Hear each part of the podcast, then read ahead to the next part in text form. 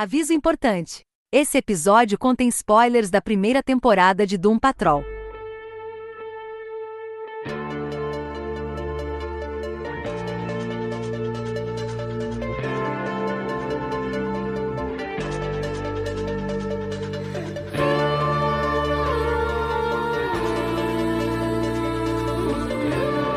Eu sou Marcos Robles, falo de Mogi das Cruzes, São Paulo. E não durma com o buraco aberto que o rato pode entrar.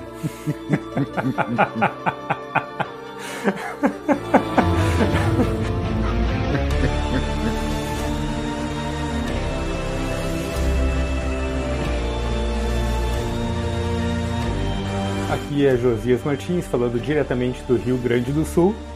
What the fuck?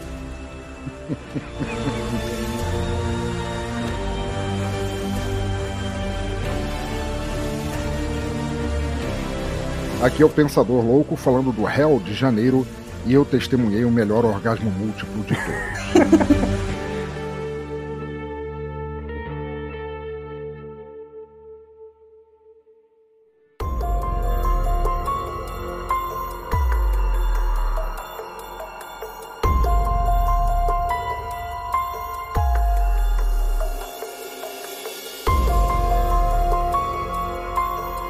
Pessoal, então nós vamos falar de Doom Patrol, essa série que é muito subestimada, na minha opinião, que é baseado em heróis de, de, da, dos HQs do universo DC. Já começando com a polêmica ideia de que X-Men pode ter sido cópia do Doom Patrol os executivos lá, os criadores da Marvel, negam, mas existe essa conversa aí e faz até sentido, porque a primeira aparição do Doom Patrol é de 1963, três, quatro meses antes da primeira aparição do X-Men. Então você tem uma equipe meio disfuncional, né, heróis assim que, né, não são aqueles amigos para a vida toda, né, aquela aquela visão de de equipe meio é, bagunçada mesmo, né? De família disfuncional.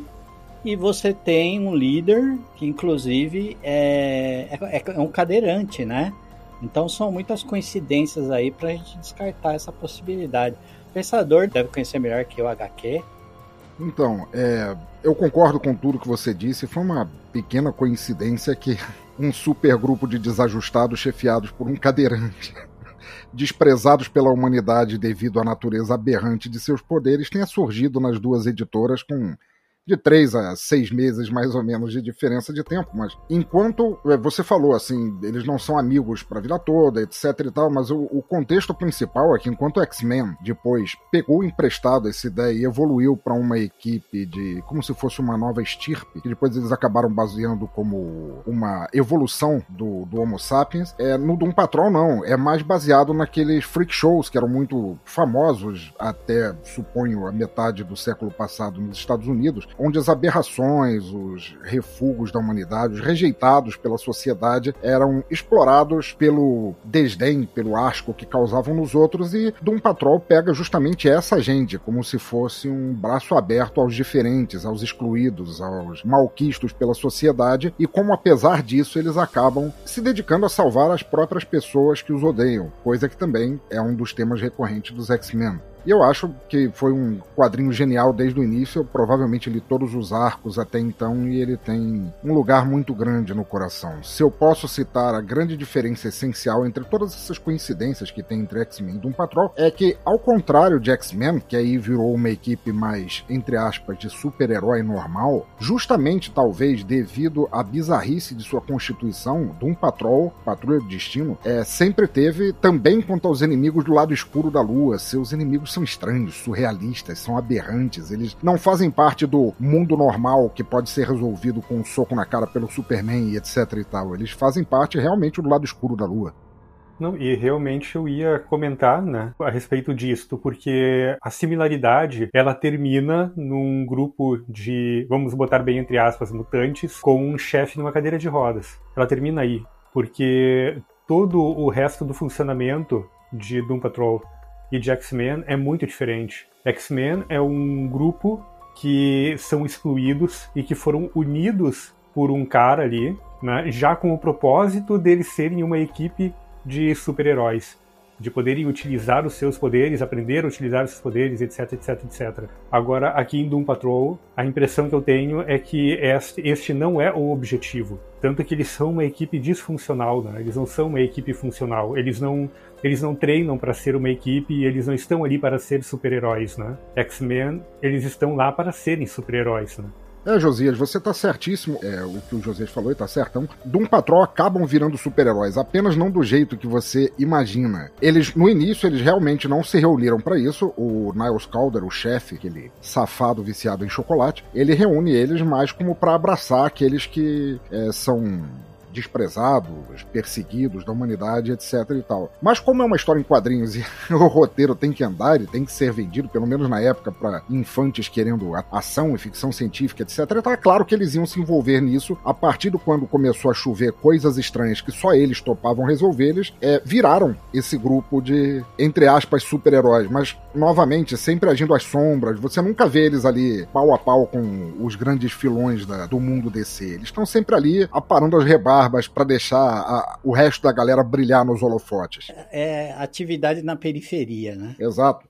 É, eu não comentei, mas a, é, a, gente, hoje a gente só vai falar da primeira temporada, porque seria um desperdício a gente condensar. Nós temos já três temporadas que já foram ao ar. Tem a quarta, que creio que está, está prestes a é, estrear, né? E a, a, a, história original no gibi, você tem o que? Várias formações. Né? Eles foram trocando, reformulando. Inclusive teve uma, uma reformulação total. Só um membro que ficou, continuou ao, ao longo do tempo. Depois eles trouxeram de volta, porque no gibi eles matam e ressuscitam quando eles bem entendem, né?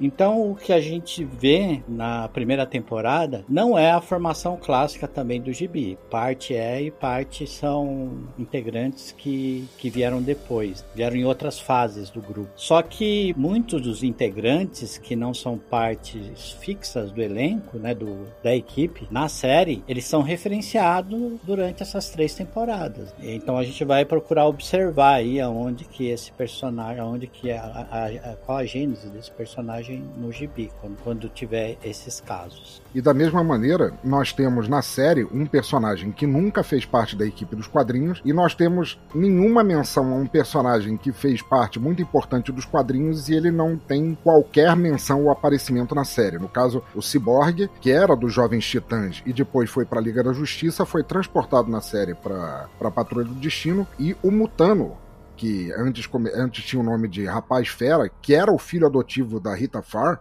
saiu e foi para os Jovens Titãs, e eles fizeram essa troca, possivelmente porque tem aquela aberração da série dos Titãs, que é uma porcaria extremamente mal feita, rolando com aquele personagem, e eles não quiseram licenciar o uso para a série da Patrulha do Destino. E nós temos aí, no, inclusive, já, já, que você falou na série de Jovens Titãs, essa série do Doom Patrol, no, né, nesse universo cinematográfico, ela passa a ser um spin-off de Jovens Titãs, né? Porque ela começou dentro da série Jovens Titãs, né? É, mas não é assim. Ele começou, mas era uma patrulha diferente é, até o chefe era outro ator, era como se fosse para indicar que a patrulha existe nos dois universos, mas é, em realidades diferentes. São os mesmos integrantes em, em, momentos diferentes. São outras terras, que é uma coisa que também foi esse lance de multiverso e tal. Ele foi criado primeiro na DC, de haver várias terras espelhando umas às outras com algumas diferenças. A série já começa com uma equipe é, razoavelmente bem formada já, né? A gente, na verdade, está vendo ali no primeiro episódio, né, a gente vê, depois a gente vai falar mais sobre o episódio em si, mas a gente já vê a inserção do, do praticamente do penúltimo integrante, que é o, o Cliff, né? Uhum. E depois a gente tem a, a entrada dos, do Cyborg, né? Que vem do o Cyborg, né? Fala no, no nosso português, né? O Cyborg, que vem já conheci, bem, é, bem, é o mais conhecido de todos no universo DC ali, né? É, tanto que ele chega já fazendo um certo fuzuê. ah, uma das personalidades da Crazy Jane que é pedir autógrafo e tal. É, ele já é meio estrelinha e tal. E o formato da narrativa da série também é interessante a gente falar porque você tem um arco grande que atravessa toda a temporada, você tem mini arcos dentro dessa, desse grande arco que se resolve em dois ou três episódios. Vocês notaram isso aí? Uhum. Nem é o monstro da semana, nem é aquele novelão de uma temporada. Ele conseguiu mesclar, fazer um, um meio termo ali. Eu acho que foi bem bacana esse formato, porque você desenvolve pequenas histórias com tempo suficiente quando você invade de um episódio para outro, quando você consegue atravessar com aquela história, com aquele problema que eles estão resolvendo, você consegue desenvolver bem aquele arco, só que não vira aquele novelão de temporada inteira. E sem contar que você tem os flashbacks, então você tá o tempo todo em contato com o passado dos integrantes, aonde você acaba ficando, é, você fica sabendo a origem dos caras através de flashback. Inclusive, flashback é presente em toda a série porque é usado como forma de tortura o tempo todo. É, na realidade, né, o que a gente, o que eu percebi que tem aí na, na série, que rola na série, a gente tem sim o grande contexto, aquilo que junta toda a temporada numa coisa só. E às vezes a gente tem um episódio para falar sobre um personagem, para pegar aquele personagem e ir mais a fundo, não só na formação dele, né, não só no passado dele, mas na psique do personagem, naquilo que faz com que ele tome aquelas decisões, na naquilo que faz com que ele se mova ou, inclusive, com que ele se trave. E, e, isso normalmente fica em um episódio, a não ser quando você tem algum problema maior para ser resolvido, né? Que pode levar mais de um episódio ou mesmo retornar lá na frente. Né, o problema, né? É, se eu posso aderir ao que vocês estão falando, com o qual eu concordo completamente, eu acho, eu acho não, eu tenho certeza que além disso tudo, o grande mérito da série Doom Patrol é o fato de que ela é e ao mesmo tempo não é uma adaptação. É, talvez uma das coisas que mais me broche com relação à transposição de conteúdo nesse quesito de quadrinhos para cinema ou TV, mas pode ser qualquer coisa, pode ser peça para cinema, pode ser o que quer que seja, é que os personagens mantenham sua essência. Eles podem até mexer um pouco na história, dizer foi assim, não foi assado, desse jeito a gente vai contar dessa forma, mas os personagens têm que estar ali. Porque é sobre isso que a história fala. A gente não está vendo só a história, a gente está vendo os personagens que a gente segue na história em si. Então, assim, para quem é, leu Doom Patrol e, e pega a série, você não consegue se decepcionar, porque os personagens estão muito bem retratados, mas ao mesmo tempo a série é completamente diametralmente oposta das sagas dos quadrinhos. Mesmo aquelas que são referenciadas, elas são muito diferentes, mas os personagens estão ali. Mesmo porque eu acredito que Doom Patrol, do jeito que é nos quadrinhos, essa talvez sim seja infilmável. Seja uma coisa assim que você não tem como transpor tintim por tintim do jeito que tá. Você não conseguiria, por exemplo, fazer uma série de TV, um personagem pular de um quadrinho ao outro numa página, porque você não consegue emular isso na TV sem enfiar eles numa história em quadrinhos. Só que não é quadrinhos, porque a TV numa página de quadrinhos você consegue, o que torna isso infilmável por si só. Mas eu agradeço muito que eles tiveram a liberdade e o bom senso de continuar deixando uma série extremamente inteligente, aloprada, mas aloprada de uma forma diferente dos quadrinhos. Porque aí você tem duas coisas. Você pode se maravilhar com as histórias nos quadrinhos e de uma forma completamente diferente e igualmente bom na série, o que dá um tipo um, um bônus a mais. E aqui eu acho que a gente entra num, num ponto muito importante, né? que é o que me, me segurou nessa série. Que ela, ela não está apenas te contando uma história. Ela não está apenas te mostrando ali, ah, aqui está o vilão, aqui estão os, os super-heróis, e aqui tá o que, que o vilão tá querendo fazer. Esses caras agora vão lutar contra o vilão e vão salvar o mundo. É o roteirinho básico de toda a série de super-heróis, né? Não, esta série ela te leva à reflexão, ela te leva a pensar uma porrada de coisas, né? Que acontecem contigo, que acontecem no mundo, que acontecem com as pessoas, as interações que a gente tem com as pessoas, como a gente trata é, amigos, familiares e as pessoas que a gente gosta e como isso pode se desdobrar em problemas para essa pessoa. É, leva leva a gente a, a, a, pensar em um monte de coisas, o que eu não vejo como sendo algo comum em qualquer série de TV, ainda mais numa série, numa série de super-heróis, né? E ela faz isso de uma forma genial, né? É, é, de uma forma assim, extremamente fora da caixinha. O que, que é aquele episódio que eles tiveram que resgatar, né? A, a Crazy Jane dentro da cabeça dela, cara. É, aquele episódio, aquele episódio foi incrível e assim tem tantos outros episódios nessa série que são simplesmente incríveis, né? A gente vai falar depois mais adiante. Então é, é isto, né? Ela é uma série doida, mas que ao mesmo tempo ela fala muito, muito da humanidade. Ela fala muito daquilo que nos torna humanos e das nossas interações, das nossas dificuldades, dos nossos problemas, né? E ela acaba, acho que por, muito por causa disso, ela acaba sendo, uma, sendo tão interessante, né? Das nossas falhas também, né? Das falhas que nós temos respeitadas as proporções. Né? Nenhum de nós teve seu cérebro transplantado ainda num corpo robô. Quer dizer, julgo eu. Às vezes eu acho as expressões do Robles ali meio mecânicas, mas eu acho que deve ser outra coisa. mas ao mesmo tempo é, é, é, bem isso mesmo. Ele, ele leva a ver que são, são pessoas quebradas pelas próprias vidas, pelo que aconteceu com elas, e elas, apesar disso, nunca se desfazendo disso, tornando essas falhas parte deles e usando eles como parte da solução. Isso é muito legal. Sim, isso que é o mais louco. Essa literação do, do homem-robô, ela, ela nos traz, nos faz pensar justamente na humanidade. O que, que te faz humano? É, é, é o teu corpo? É as tuas ações? É, é, é, é, como tu age em relação ao próximo? Ou como tu, ou, ou como tu olha para ti com os teus defeitos e tu te perdoa? em relação àquilo que tu tá fazendo, aquilo que tu pode fazer, né? É, é, cara, a, a, série ela é simplesmente genial. É, acho que nenhum herói de, de gibi, de HQ, foi tratado com tanta profundidade como é, são tratados nessa série. Tá? Inclusive se torna a grande preciosidade dessa série é a profundidade com que eles tratam os personagens, né? E é uma série tem humor, tem bastante comédia. Muito. Mas ela não é comédia. Ela é dark pra cacete, porque ela vem de um, de um universo dark. É freak, né? E só que é aquele freak onde você acompanha o drama dos personagens ali que sofrem né, todo tipo de, de preconceito né, da sociedade, assim como os X-Men, mas de uma maneira muito mais triste. Tem hora que eu fico com raiva do roteirista, do tanto que ele judia daqueles personagens, que acaba você acaba se apegando a eles e o roteirista parece que está ali. Todos os inimigos deles estão ali para torturarem eles psicologicamente tudo é ataque psicológico a maior parte do tempo da série. É uma judiação o que fazem com, com, com aquela equipe. Essa série, ela parece que foi escrita por Freud, cara. porque, porque sério, ela, ela eles estão sempre indo lá no fundo, lá, lá atrás, buscar aquela dor, aquele problema, né?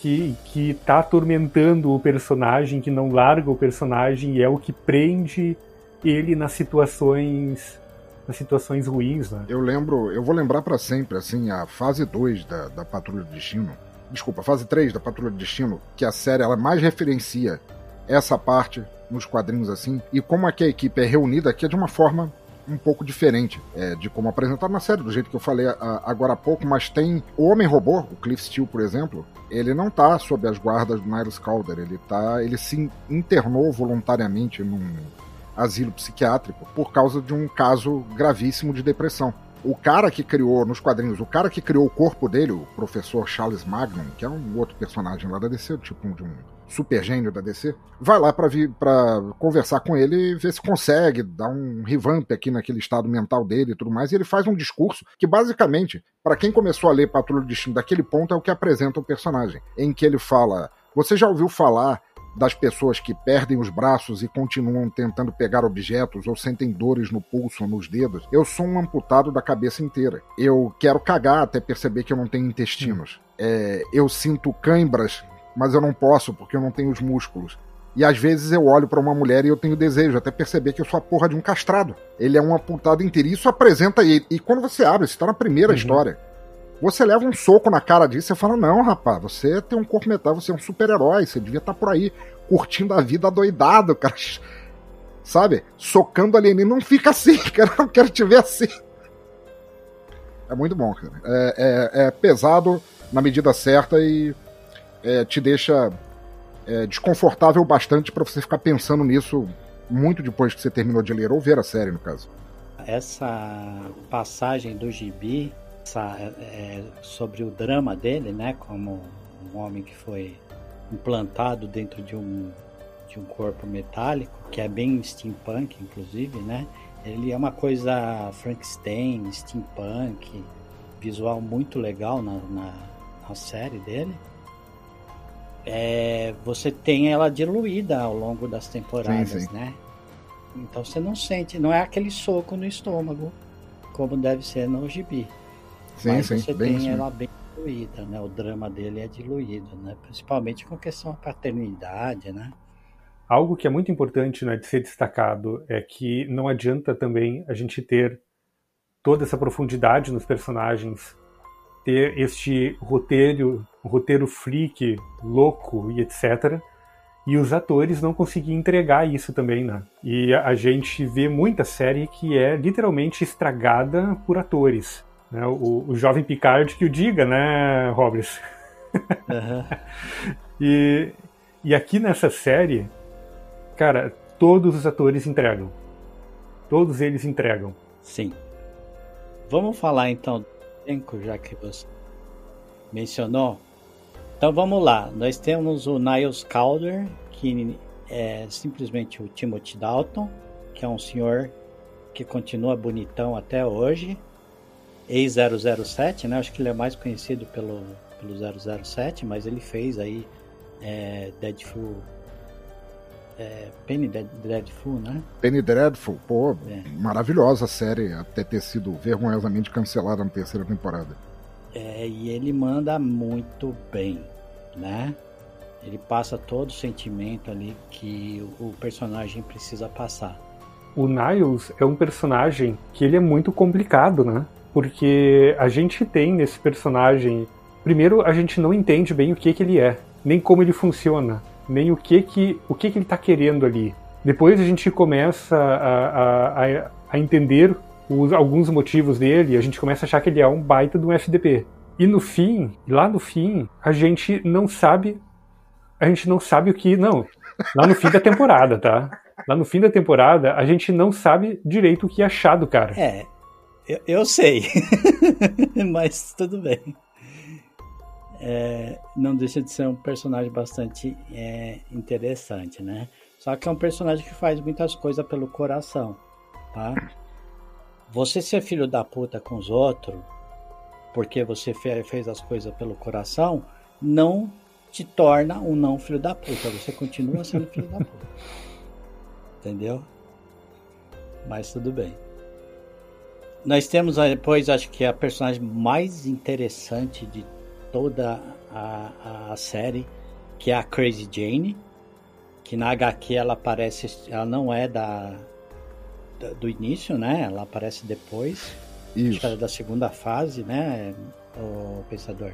Da terceira. Terceira fase. Aí você, ela é vivida pela Diane Guerreiro. Eu não não assisti outras séries aí que ela participou. Ela, ela fez também Jane the Virgin, Jane the Virgin.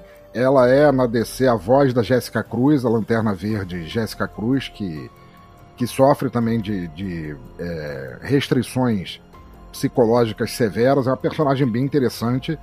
E ela é uma atriz tão boa que, mesmo ela trabalhando só com a voz, ela consegue fazer personagens completamente diferentes, ao ponto de, se você não ler que é ela, você não descobre que é ela ali, porque ela realmente dá uma interpretação completamente nova. E ainda mais em Patrulha do Destino, porque ela dá várias interpretações novas, às vezes no mesmo episódio. Sim. Na hora, assim, questão de segundo, né? Ela muda a personalidade.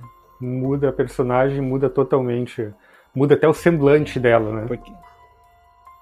É, porque para contextualizar, ela é, tem 64 personalidades dentro dela, né? Na cabeça dela. E ela, do nada, qualquer sentimento mais forte, ela alterna, né? Ela cambia de uma personalidade para outra e ela também é, adquire poderes que essa eventualmente que essa personalidade tem. É, se eu puder falar uma coisa sobre a, o que levou a Crazy Jane a ser criada, Crazy Jane ela é, é inspirada no caso real da canadense Trudy Chase, ela é. Não sei se ela é canadense ou estadunidense, mas ela é do. da América do Norte. E ela tinha um caso. Ela tinha um caso severo de transtorno dissociativo. Ela foi severamente abusada pelo pai quando criança. E ela começou a desenvolver per, é, personalidades para lidar com esse trauma. de forma tão severa que, ao contrário da Crazy Jane, as personalidades sequer se comunicavam umas com as outras e tão refletida no corpo dela que ela era capaz de entrar num bar, tomar um porre numa personalidade e, ao trocar, ficar imediatamente sóbria. Uma coisa que a ciência até agora não conseguiu desvendar como é possível. Fantástico. É, Para quem conseguir achar, é muito difícil, muito difícil mesmo. A autobiografia pelas tropas, ela não, não tá escrita pela própria Trudy Chase, é escrita pelas personalidades. A autobiografia dela está num livro chamado When the Rabbit Howls, Quando o Coelho Uiva, e é assim, tipo, um mergulho. Aí sim, um mergulho extremamente dark na mente humana. Caralho. e o engraçado como é retratado, né? A gente já comentou como é retratado essa, essa, esse relacionamento que ela tem com as personalidades dela dentro da cabeça dela, que é como se fosse uma, um bairro, uma cidade, um mundo ali à parte, né?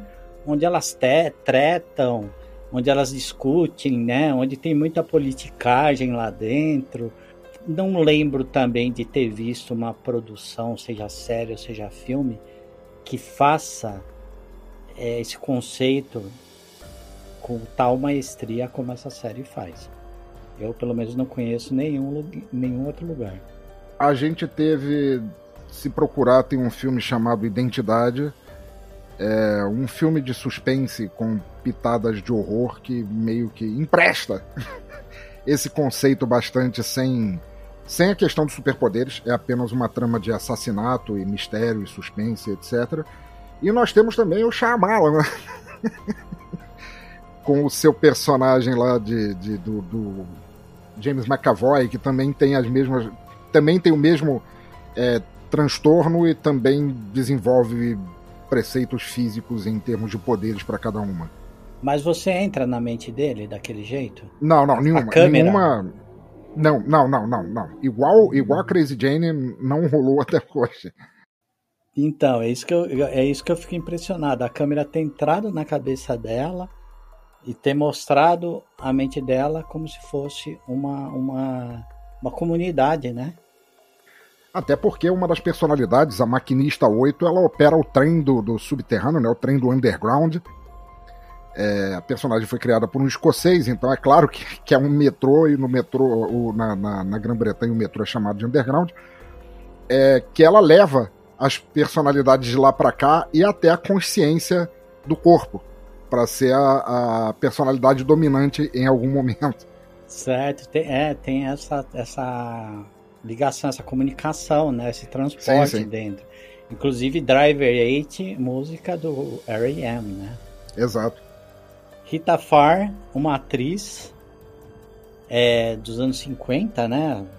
É, que, onde ela entra, onde ela acaba ganhando os ou ganhando os poderes dela, se é que pode chamar de poder, que é vivida pela April Bowlby.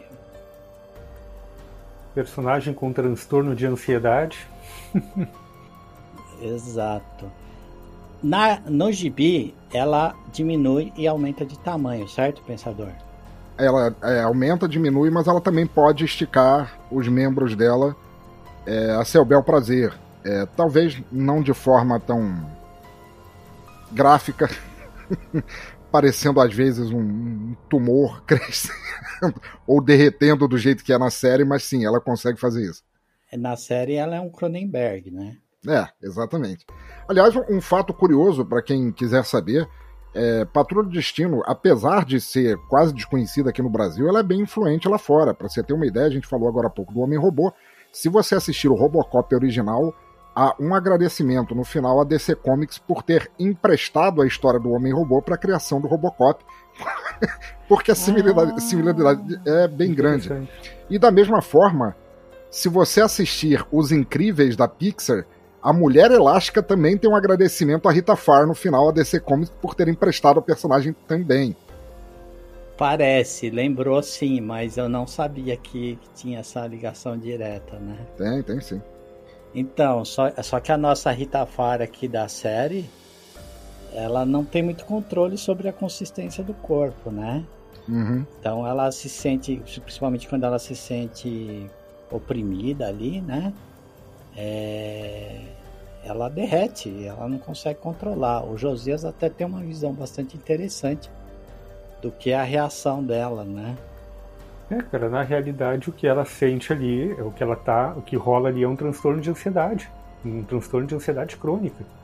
É o que to, todo mundo que tem esse tipo de problema psicológico passa por isso. A pessoa trava, a pessoa entra em pânico, não consegue fazer nada, ao ponto até de ter taquicardia e precisar ser atendido num, num pronto atendimento e tomar remédio na veia. A pessoa literalmente trava. E, e as pessoas que passam por isso relatam justamente uma sensação de perdi o chão, tá derretendo, é, é, o peito tá pegando fogo, sabe? Coisa pesada, assim. E, e ali, no caso dela, quando ela entra numa, numa crise dessas, ela literalmente derrete, né? Muito bom. Além disso, também, ela a personalidade dela também é construída do meio onde ela, onde ela cresceu. Né? Ela era uma atriz de cinema daquela daquela época supostamente áurea do cinema e ela passava por toda aquela pressão de ter o corpo perfeito, o rosto perfeito. Ela passou na mão de vários Harvey Weinstein que deixavam ela participar de filmes em troca de favores sexuais, de como isso afetou ainda mais a instabilidade emocional dela. Né?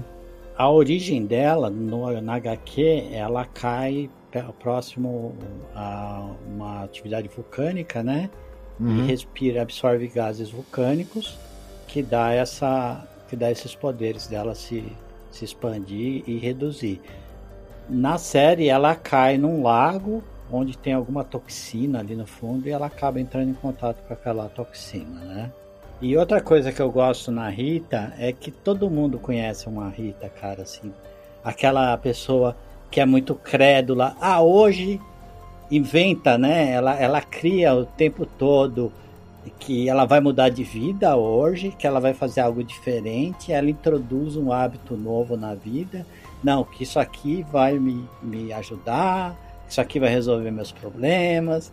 E ela tentando enganar ela mesma sobre aquilo, e muitas vezes até funciona, né? Até surte algum efeito. Ela consegue lidar com essas crenças que ela mesma implanta na própria cabeça. Hoje vai ser diferente, hoje eu vou ficar feliz simplesmente. Escolhi ficar feliz, né?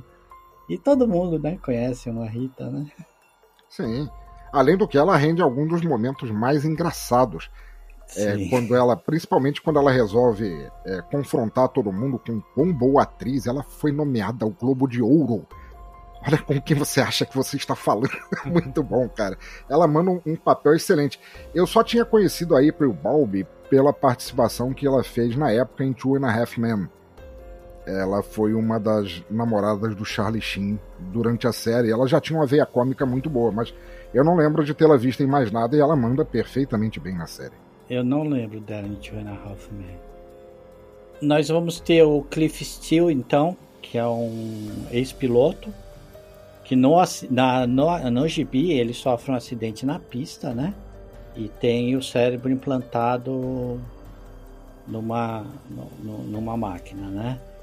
Na série, não é o acidente na pista que, que mata ele, é um acidente com a família dele. Inclusive, ele perde a esposa também no acidente, né? Só salva a filha dele que está no banco de trás do carro. Ele tem já vários problemas como humano, porque ele é um puta de um bosta, né? Um arrombado. ele é literalmente um conservador brasileiro. É. É, é, é o Patriota. É o Patriota. Né? e ele é vivido pelo Brendan Fraser, que a gente até comentou naquele episódio que nós falamos sobre séries, que teve um problema aí, que ficou meio afastado de Hollywood, né? É, por assédio sexual. Uhum. E aí ele teve que lidar com isso, teve problemas psicológicos realmente que ele teve que tratar. E agora até fiquei feliz que o último filme que ele fez com o com Aronofsky, né? O filme do uhum. Aronofsky, que ele diz que ele foi é, amplamente aplaudido pela atuação dele, né? Que sim, é The, Whale, The Whale, né? É, o Brandon Fraser ele teve um sucesso estrondoso no, nos anos 90 com a franquia Múmia, mais outras comédias que ele fez. Ele chegou a fazer filmes de mais sérios, filmes, até alguns na base do mistério, suspense e tal, mas ele, aquela carreira astronômica dele simplesmente sumiu, ninguém entendeu por que a gente está recebendo isso o porquê disso agora, mas ele era mais do que um rosto bonito. O cara atuava já pra cacete naquela época. E ele, para mim, ele é a personalidade perfeita do, do, A voz dele é a personalidade perfeita do Homem-Robô. Inclusive, é como curiosidade da série, é um, um dos poucos casos em que, no, no caso, o Brennan Fraser não cabe mais. Ele engordou, ele não cabe mais dentro do corpo do Homem-Robô. Não é ele atuando fisicamente ali, ele faz a dublagem do personagem. Mas ao contrário da dublagem normal, em que o ator dubla as cenas e depois o dublador coloca a voz em cima, nessa é feito o contrário. A pessoa que está dentro do, do, do Homem-Robô é que tem a atuação corporal de reagir a como o Brandon Fraser está falando, porque ele grava é, previamente as falas dele, então a pessoa vai atuar de acordo com como a voz soa, que é bem interessante isso. O outro personagem que nós temos é o Larry Trainor, que é conhecido como Homem Negativo no, no gibi, né? No gibi, ele sofre um acidente e passa a ter é, poderes, é, projetar um corpo de energia a partir do dele, controlar essa energia a partir do corpo dele. E explica melhor, pensador, você que. É, o, o, Homem Negativo, ele, ele foi dentro do, da, de personagens que usam o nome Homem Negativo, tem vários assim. O Larry Trainor, como é mostrado na série, e ainda assim de forma diferente, ele nunca teve o corpo queimado. O corpo dele é normal. Ele realmente voou com um avião de teste acima da estratosfera, encontrou um, uma nuvem de energia negativa, porque ficção científica moda caralho, naquela época era tudo assim. Ele foi mordido por uma nuvem radioativa, se você preferir, e essa nuvem acabou se desdobrando no corpo dele como uma outra personalidade, o Homem Negativo, que era e ao mesmo tempo não era um alienígena, era, era uma, um tipo de antipersonalidade que se fundia a ele.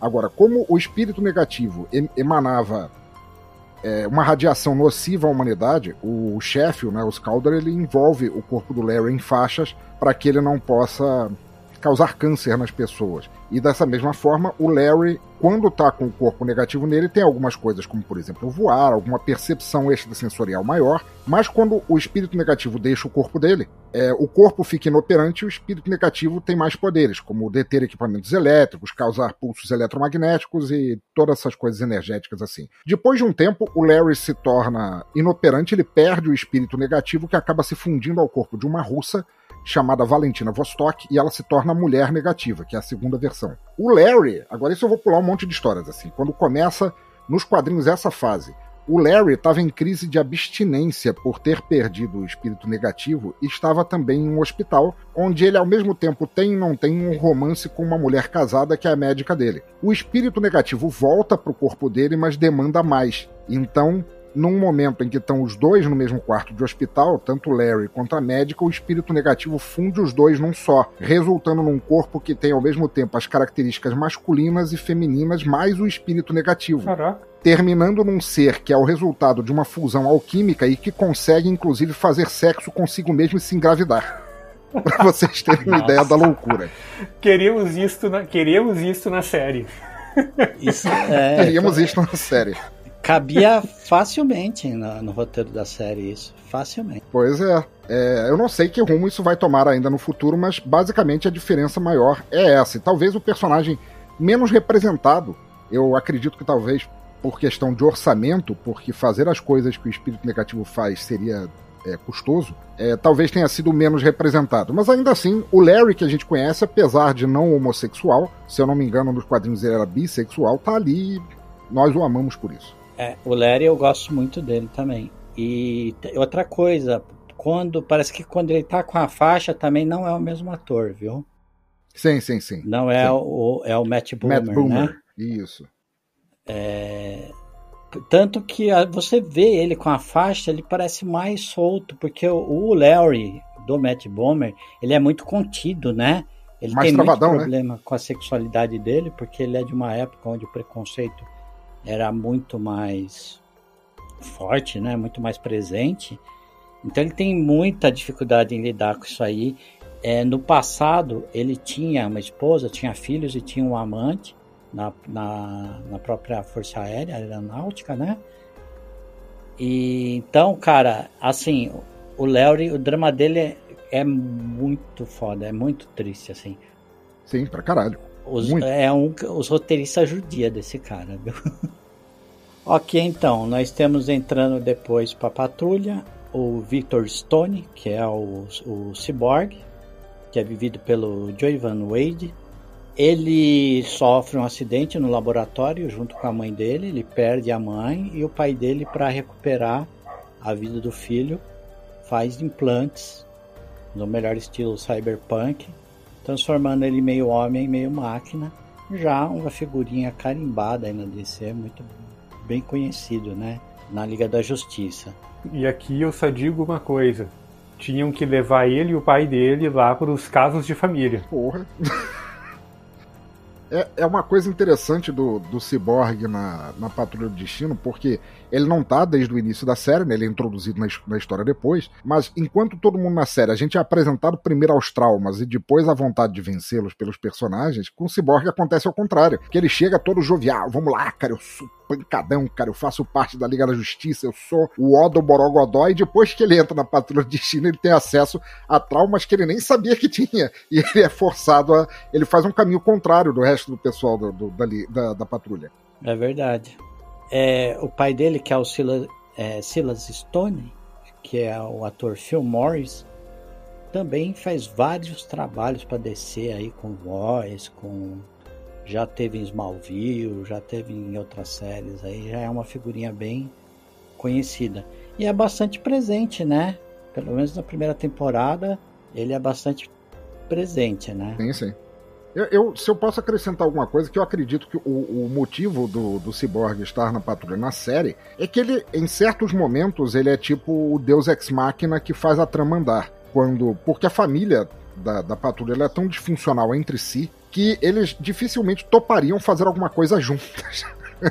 então, o, o Cyborg é aquele como no caso em que eles têm que entrar na goela do burro, uhum. se vocês entendem, ele é o que consegue convencer a Rita Farah a fazer isso, apesar dela achar aquilo indigno de uma atriz de seu calibre. Exato. Ainda bem que não foi no fiofólogo. Porra.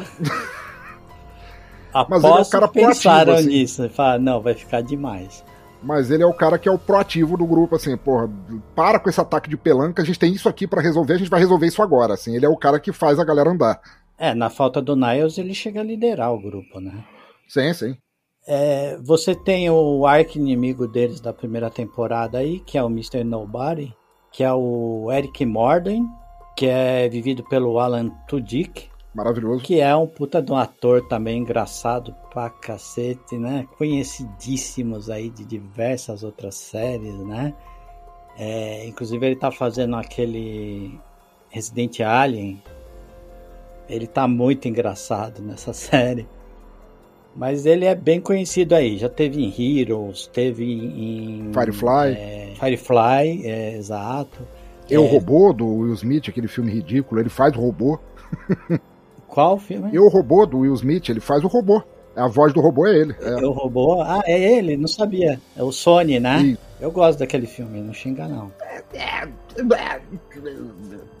Tem, assim, é, tem, é que nem peixe, é que nem sardinha. Você tem que tirar umas partes, mas dá para comer. Uma parte, uma parte ali dá para comer. E no final a gente descobre que o cara fez tudo isso por causa de mulher, né, cara? É.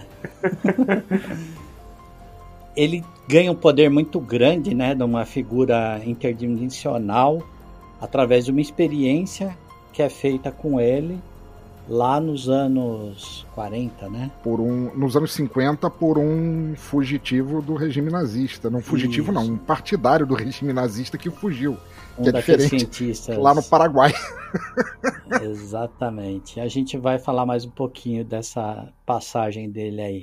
E nós temos o Kipling, que é vivido pelo Mark Shepard, que também já é figurinha carimbada, que ele, é, se eu não me engano, ele participou do Battlestar Galactica e ele é muito presente no Supernatural, né? Hum. É, eu não, eu não acompanhei muito. Não. É, ele é muito presente no Supernatural. E ele é um personagem que não é. Aparece de vez em quando ali, uns dois, três episódios, Mas ele é muito marcante, Uhum. né? Primeiro por causa das magias que ele faz, né? e segundo, ele é um ex-templário, né? É um cara que vem vivendo de magia ao longo dos séculos aí. E ele é cheio das regras malucas que ele chega e, e fala qual é que é a real. E ele não mente, né? Pior é isso, né? E tem o cara da barba. É, tem o cara da barba. É, Eu vou aproveitar e falar dos dois. Então, porque eles são dois pontos muito específicos dentro dessa fase da Patrulha do Destino. O Kipling, ele é ao mesmo tempo uma paródia e uma crítica ao John Constantine Logo eu percebi isso. é, nos quadrinhos. Ele é principalmente. Sim, sim, mas principalmente por ele ser um cara que é, sabe fazer magia, mas ele é um puta de um covarde. Tanto que nos quadrinhos o que ele mais faz é procurar a patrulha de destino para resolver tretas na qual ele está inserido e colocar eles na frente para que caso morra alguém seja eles e não ele. Que é uma coisa que é recorrente nas histórias do Constantine, que todo mundo que é amigo do Constantine acaba morrendo e virando um fantasma em algum momento. e o comedor de barbas, é, isso é uma história engraçadíssima, isso é uma história de parada. né? É, é talvez o, o personagem mais dispar dos quadrinhos. Acho que até para não causar uma treta, o Comedor de Barba, ele é uma paródia do Justiceiro da Marvel. O Comedor de Barbas, ele é completamente diferente. É, ele é um, um cara que mora com a mãe aos 40 anos de idade, é super bombado, tipo um Dolph Lundgren, e por ele não ter barba, ou seja, uma metáfora por não amadurecer além de seus traumas, ele decretou a morte de todas as pessoas barbudas que passarem na frente dele que remetem a ele a alguém que ele nunca vai poder ser, que ele nunca vai poder crescer para ser. Então ele jura em determinado ponto o Niles Calder de morte e vai atrás dele, que é uma, um- uma paródia do Justiceiro, que nunca superou o trauma da família perdido, nunca cresceu a partir disso e decretou aquela guerra infantil dele contra o crime. E é uma história engraçadíssima, eu recomendo muito que vocês leiam. Bom saber. Não, fa- não, não fazia nem ideia. É, esse aí é o mais dispar de todos os, os personagens apresentados ali, o, o- o comedor de barba é o mais diferente. É, falando do, Ki, do Kipling ainda, é, pelo que eu andei lendo, parece que era para ser o John Constantine, mas como a história na HQ era muito sombria, eles não, não quiseram misturar as Isso. coisas, aí o autor acabou criando uma meio que paralelo ali do Constantine, né? Mas olha, é muito bom. Outra, outra coisa bem diferente entre o clipping dos quadrinhos e do das HQs é que nos quadrinhos um dos braços do, do Kipling não tem carne, é só osso. Ele perdeu numa magia maldada, então um dos braços dele é um braço de esqueleto que fica sempre enfiado no bolso. é bem engraçado isso. Não sabia também.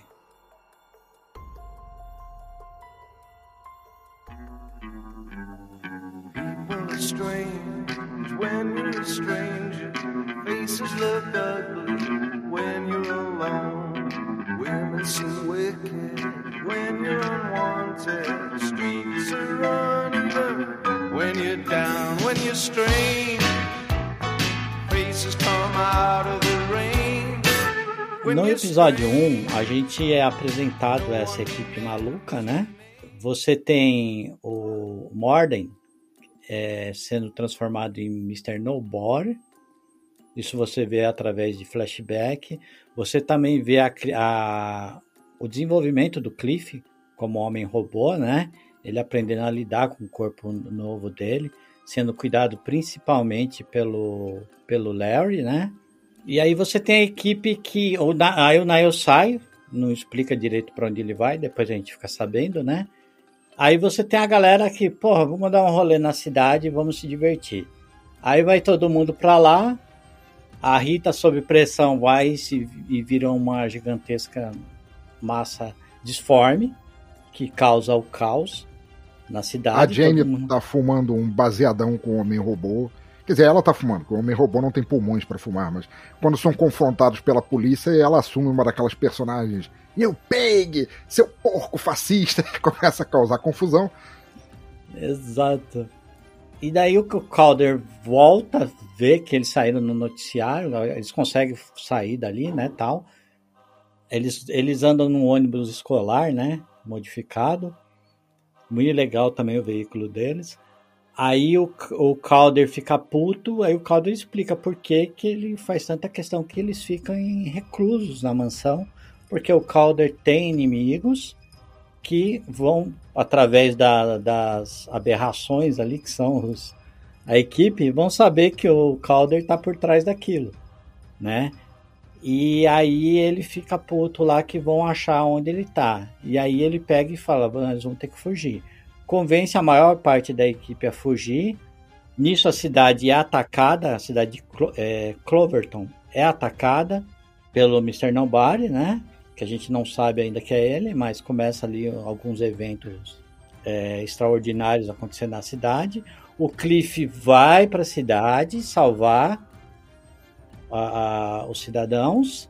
E aí a, a equipe de última hora, tá fugindo com o Niles, resolve ir lá ajudar o Cliff e vai todo mundo para a cidade. E o, e o Niles sabe que vai dar merda. Tanto que no final o episódio acaba com o burro mandando uma mensagem é, por um peido, uhum. né? Ele solta o gás ali no ar. O burro. E dá uma mensagem maluca lá. Nisso acaba o primeiro episódio com esse cliffhanger maluco, que aí é onde eu duvido quem não cai, quem fala, não, eu quero ver o que vai acontecer. Você é pego no primeiro episódio. Ali você fala, mano, pra onde essa merda vai? Sim, eu cara. O primeiro episódio termina vai. com. É o primeiro episódio que termina com um buraco no meio da cidade, né? Levando, engolindo tudo. Aí engole o Niles. Uma barata berrando. E, e, o, e um burro. E um burro peidando e escrevendo uma mensagem com peido no ar. Cara, ali eu comecei a olhar essa série nesse primeiro episódio e eu, o que que eu tô fazendo aqui? E no, e, e, no final, e no final eu tive a certeza que a série era muito doida e que eu tinha que continuar olhando ela. É, essa série foi me apresentada pelo Pensador, um dos motivos de eu ter convidado ele, inclusive. Depois eu convenci o, o André e o Josias a assistirem. Infelizmente o André não pôde participar dessa Eu tô gravação. muito chateado que o André não tá aqui participando, cara. É, eu, eu também tô. Look up here, I'm in heaven. I've got scars that can't be seen. No episódio 2, a gente tem o Nile raptado pelo Quer, quer falar do segundo? É, o, o Senhor Ninguém, o Mr. Roubar, ele rapta o chefe, ele cria aquele vórtice que engole a cidade e a Jane, ela salta para dentro, porque a Jane é daquele jeito dela, né, impulsiva ao extremo, salta atrás, né?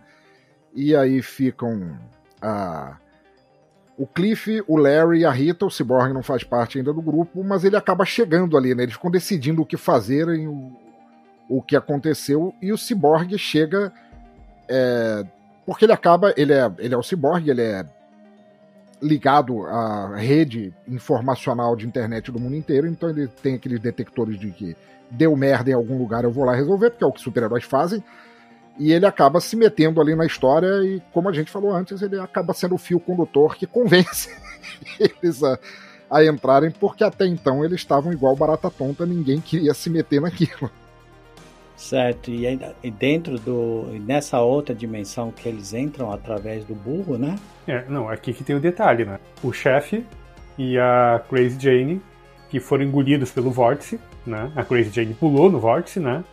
Estavam em algum lugar que ninguém sabia bem o que era. A cidade toda, na verdade. É, a cidade toda, né? E aí uh, tinha aquele burro que ficou lá no lugar da cidade, né? Que no final do episódio 1 peidou mensagem, né? E tava aquele burro lá.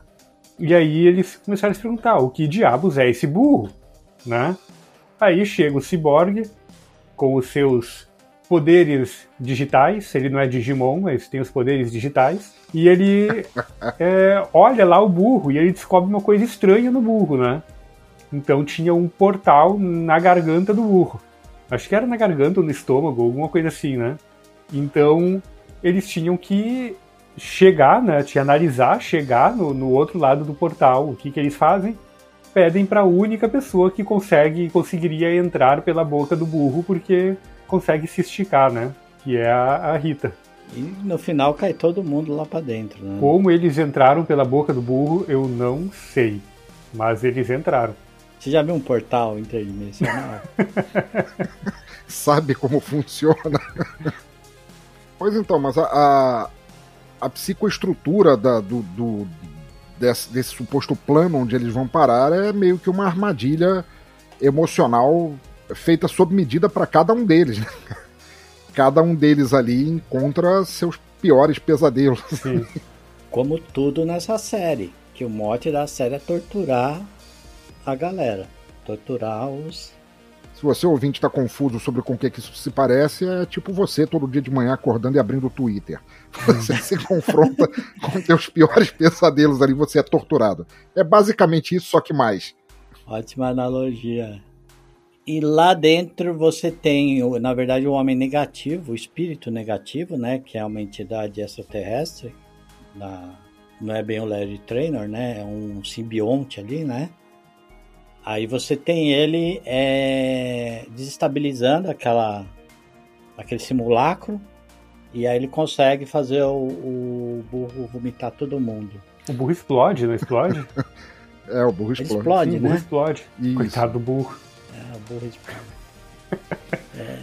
E aí nós temos mais uma vez uma interpretação maravilhosa da Rita, que é toda cheia de nojinhos, porque ela sai toda melecada. É muito bom. É, muito, bom. A ver. Rita é fantástica.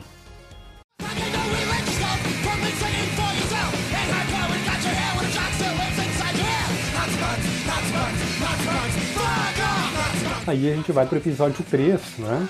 E esse episódio a gente começa a entender um pouquinho melhor, né? O, da onde que surgiu este, este personagem, né? Que é o vilão da, da série, né? Eles ah, acabam indo para o Paraguai e lá eles encontram uma, uma entidade, né? Uma entidade que foi fundada por um, um cara que eu acho que ele era um ex-nazista, alguma coisa assim, né? Que dá poderes para pessoas, né? Então eles estavam indo então para lá de ônibus, o ônibus quebra, a Jane pega lá, tira do bolso lá um- uma das personalidades que tem teletransporte embutido, né? E leva a galera por teletransporte para esse lugar aí, né? Que eles chamam de é, Fuctopia, alguma coisa assim. E então. então lá rola um monte de coisa, né? Eles descobrem, descobrem uh, que o, o, cara faz umas experiências muito doida lá, transforma as pessoas em, em criaturas com poderes. E lá o Cliff também se descontrola, faz uma chacina, mata uma galera. Devido a isso, a Crazy Jane ela fica com muito medo do Cliff, né? E rola toda uma treta ali entre, entre ela e o, e o, e o Cliff, né? Por muito tempo. É, eu só queria dizer que essa cena do Cliff se descontrolando, ela torna real aquele meme que diz: Eu vou bater neste filho da puta com este outro filho da puta. Porque ele literalmente pega um nazista pra bater em outro Sim. nazista. Ao som de Dead Kennedys. Ao som de Ned Kennedy, sim. eu tava rindo aquela hora porque, é claro, é a, é a homenagem daquele lugar ao criador, o Barão von Fuchs, não É. deixa de ser uma piada com o Fux. Fucktopia. É, nesse episódio eu acho muito engraçado no começo, quando o Cyborg faz as pesquisas dele lá na internet e começa a explicar para eles. Aí ele imprime uma foto do lugar onde o, eventualmente o, essa Fucktopia aí, né? E aí o pessoal começa a discutir como que ele imprimiu aquilo, se ele tinha uma impressora embutida. Aí o Cliff começa a falar que ele tirou da bunda o papel. e, a, e a Jane concordando. É muito bom. É, e, e também nessa fazenda maluca aí, né? Você descobre lá que o Van Fuchs, ele tá vivendo, entre aspas, dentro do maquinário lá, steampunk também. Um cara tem que ficar girando uma manivela para ele funcionar, né? Negócio grotesco, assim, é, é muita aberração. Se era aquilo, pra né? viver Mas, mas daquele muito jeito, inventivo, cara. né? É, É um suporte à vida, assim, incrível. genial, genial. É outra coisa que você não se vê por aí. É, o, o Von Fuchs, por si só, apesar de eu não me lembrar dele nos quadrinhos, é, é muito interessante porque ele representa o Senhor Cérebro, que é um cérebro vivendo dentro de uma redoma de vidro, que faz é, apologia a todos aqueles filmes da, da era do horror atômico em preto e branco nos Estados Unidos, tipo o cérebro que não iria morrer, o homem de dois cérebros e tal, que é aquela figura do, do cara que não tem um corpo físico mais e que ele apenas usa o suporte vital para continuar usando seu cérebro maléfico para fazer as coisas. Né? É, uma outra curiosidade que nós temos aí é um personagem que é transformado no homem, animal, vegetal, mineral, uhum. pensador, que vem do gibi também. Vem do gibi também. apesar, apesar de não de forma tão. É, aqui cabe uma pequena explicação que é o seguinte. Naquela época, os quadrinhos elas viviam sob a influência, ou resquício da influência do macartismo. O macartismo dos Estados Unidos foi um movimento criado é, por um é, conservador filho da puta chamado Jerome McCarthy, com o apoio do J. Edgar Hoover do, do FBI, criador do FBI, e com o apoio também de um psicólogo, psiquiatra completamente errado na vida, chamado é, Frederick Wertham, que escreveu um livro chamado A Sedução do Inocente, onde ele tentava provar que as histórias em quadrinhos elas eram é, nocivas e danosas às crianças, que por apresentar histórias de crime, o que a gente chamaria hoje em dia de true crime, histórias no, nos quais às vezes os vilões eram da própria polícia, ou juízes corruptos, ou políticos, ou esposas que matavam, que eles estavam pervertendo o bem-estar da família americana, e com isso houve um triste momento na, na história dos quadrinhos lá, onde muitos gibis foram queimados, muitas empresas de quadrinhos fechadas e etc e tal. Por causa disso, foi criado um negócio chamado o Comics Code Authority, que era um código de quadrinhos que dizia o que é que moralmente podia ou não estar numa história em quadrinhos. E assim censura foi tão pesada que os roteiristas não tinham mais o que escrever, porque basicamente eles não podiam escrever sobre violência, sobre crime, sobre vilões, etc e tal. Como saída criativa para isso, eles passaram a recorrer às aberrações, às coisas mais estúpidas que pudessem acontecer é, como forma de tentar atrair os leitores. E foi desse, dessa fase que surgiram coisas ridículas, tipo Cripto, o Supercão, ou Batman com uniforme de arco-íris, ou todas aquelas coisas. O Homem Animal Mineral Vegetal é uma criação direta daquilo. porque ele é a fusão mais estúpida de tudo que você pode ter numa pessoa só e é um fruto daqueles quadrinhos que é, eles eram surrealistas ao extremo pela criatividade dos roteiristas, mas ao mesmo tempo eles eram ridículos porque eles não podiam fazer outra coisa. É, é uma aberração vinda de outra aberração, né? Exato. Inclusive a série do Batman dos anos 60 é todo coloridinha por conta, indiretamente por conta dessa fase aí, né? Exatamente. Foi uma coisa que só, só foi ser quebrada no, no, final dos anos 70 início dos anos 80, quando a DC foi a primeira editora a abandonar voluntariamente o, quadro, o Comics Code Authority, esse código de quadrinhos, e falar, cara, isso aqui não vale mais, que se danem vocês, a gente quer fazer o que a gente quer fazer e morram. É o conservador querendo cuidar da vida dos outros, né? Exato.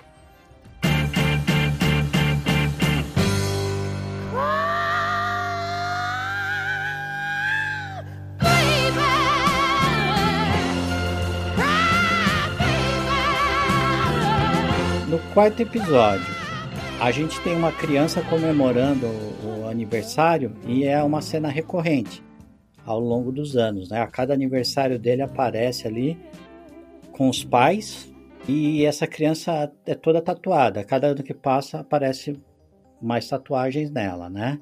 É, no seu 17 aniversário, o pai tenta salvar o rapaz mas ele é morto pela mãe. E aí você começa a perceber que a mãe, é os pais são uma espécie de guardião, guardiões de um anticristo. Né? Me lembrou bastante Good Omens, inclusive, essa cena. Sim. Apesar de ter sido feito antes, né? Creio eu. Depois você tem o Kipling aparecendo, né? Sua primeira aparição na série. É, onde ele, ele evoca o Baphomet, que é um demônio que na forma de um unicórnio azul, com fala doce. é. É, através de um portal que é aberto com as cinzas do Michelangelo, que ele tá fumando as cinzas do Michelangelo. Eu adoro essa. Cara, esse esses artefatos aí, que ele usa. Cara, é... esse episódio aí, quando eu assisti ele, eu mandei no WhatsApp, no, no nosso WhatsApp ali do, do do podcast. O que que. Eu pausei, eu pausei na cena que aparece o unicórnio. Eu fotografei, eu mandei no grupo.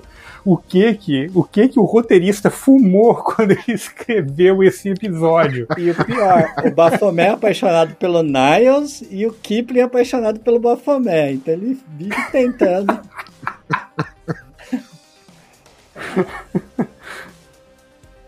É, esses artefatos do Kipling é, é, o ele usa lá o fio dental da Jane Joplin, que é para amarrar não sei o que lá, para prender não sei o que lá. Meu, eu adoro esses artefatos dele, cara.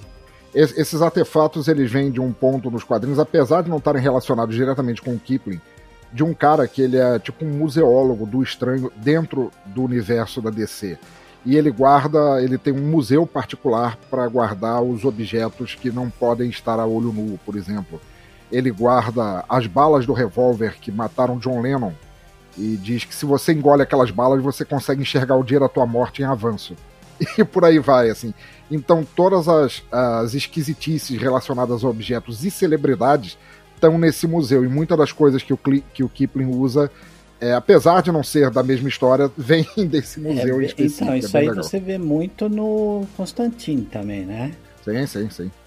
É, quando eles, quando o Kipling atravessa e traz o garoto, tira o garoto lá da casa dele, ele tenta matar o cara. Só que daí eles entram numa discussão ali, que obviamente a moral da tropa ali não deixa matar a criança, como é, eles falaram, não, é, nós não matamos criança.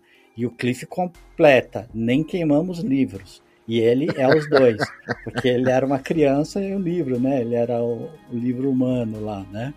Eu sei que a Jenny acaba indo para uma cidade fantasma que chama. Nunheim. Jenny vai parar em Nunheim, Junto com o Cliff. onde a mãe do menino é uma monarca, uma rainha, que reina ao lado do cadáver do pai, porque ela cortou o pescoço do cara quando eles brigaram lá no aniversário do, do moleque. É, e a cidade fica dentro de um globo de neve. E é onde o Cliff e a Jane são torturados mais um pouco psicologicamente. Porque é E, por- cara, essa tortura ali foi foda É demais, cara. Foi. cruel, principalmente pra Jane, né? Que é quando a gente. É ali que a gente percebe que ela sofria abuso do pai. Pelo menos eu, que não li o gibi, não sabia da origem dela, eu acho que é ali que eu, ve, que eu descubro que ela sofre abuso do, do pai, né? Sim. E ali a gente vai um pouquinho mais a fundo também no próprio, no próprio Cliff, né? Aquele momento em que, em que simplesmente é, transformam ele num cérebro, né? Fica só o cérebro no chão. Bom, no fim, no fim do episódio acaba que eles conseguem, os agentes lá da seita levam o garoto e ele libera o descriador, né? Que é um, um olho gigante. Um olho gigante. Um olho gigante no céu que fica fulminando todo mundo, né? O É, o- ao mesmo tempo o grande irmão e a música do Alan Parsons, né? I am the eye in the sky looking at you. I am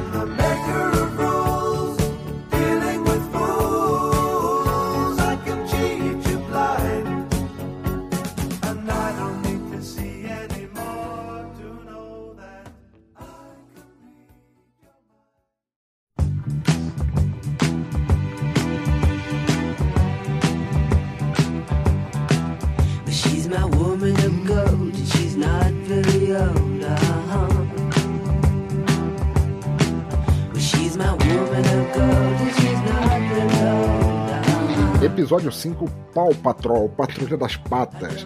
É, o episódio mostra flashbacks da Jane, como ela era tratada, maltratada no hospital psiquiátrico em que ela estava, né, antes dela se unir à Patrulha do Destino. É, nós temos a segunda aparição do Ezequiel a Barata, né, que é, é como se fosse um profeta bíblico. na forma de uma barata, que é um personagem recorrente não apenas da Patrulha do Destino na DC. O Senhor Ninguém e o Niles eles fazem um pacto para acabar com, com o fim do mundo e o Senhor Ninguém acaba meio que libertando o Niles, né? Dessa forma, o Niles viaja no tempo para 1977, onde ele encontra a Doutora Harrison, que é uma das personalidades da Jane. Ele começa uma seita retroativa já esperando o Descriador, né? É uma coisa engraçada que depois essa doutora Harrison ela vai virar uma inimiga da Jane dentro da Jane. É, em outras fases da Patrulha do Destino, ela vai ser uma que quer condensar todas as personalidades da Jane numa só por meio de terapia dentro do próprio cérebro, como se fossem sessões de terapia é, entre as próprias personalidades. Ela quer tirar as personalidades de cada uma e transformá-las numa só, porque ela acha que vai ajudar o corpo original, né? O nome da Jay é, da Jane, na verdade, é Kay, é Kay Chalice, e o que eles querem é. O que a doutora Harrison quer é acabar com essa loucura na vida dela por unir todas elas numa só. É, a doutora aí, ela quer acabar com a diversidade ali, né? Isso, exatamente. Só que é complicado, porque a, a saúde da menina, da Kay, Uhum, envolve o, o desaparecimento das 64 personalidades. exatamente. Cara, a, a Crazy É. Jane por si só, ela é um, um, um caso de estudo assim que você pode ficar horas falando sobre ela e sem, sem esgotar, assim, que é muita coisa. É muita coisa. Esse episódio ele é muito bem amarradinho, né? Porque ele Uhum. vai, volta no tempo, planta a ideia na, na, na doutora. A doutora, ela tem o poder de convencer as pessoas, né? De doutrinar as pessoas, né? Que é um poder quase que é um pouquinho é, é quase que real, né? Ela é um pouquinho mais, como é que se diz assim? Coisa que a gente vê líderes fanáticos fazendo hoje é- ela faz com um pouquinho mais facilidade, né? De convencer as pessoas. O poder dela seria um malafaiador. Isso. Eu vou usar o raio maia falador em você.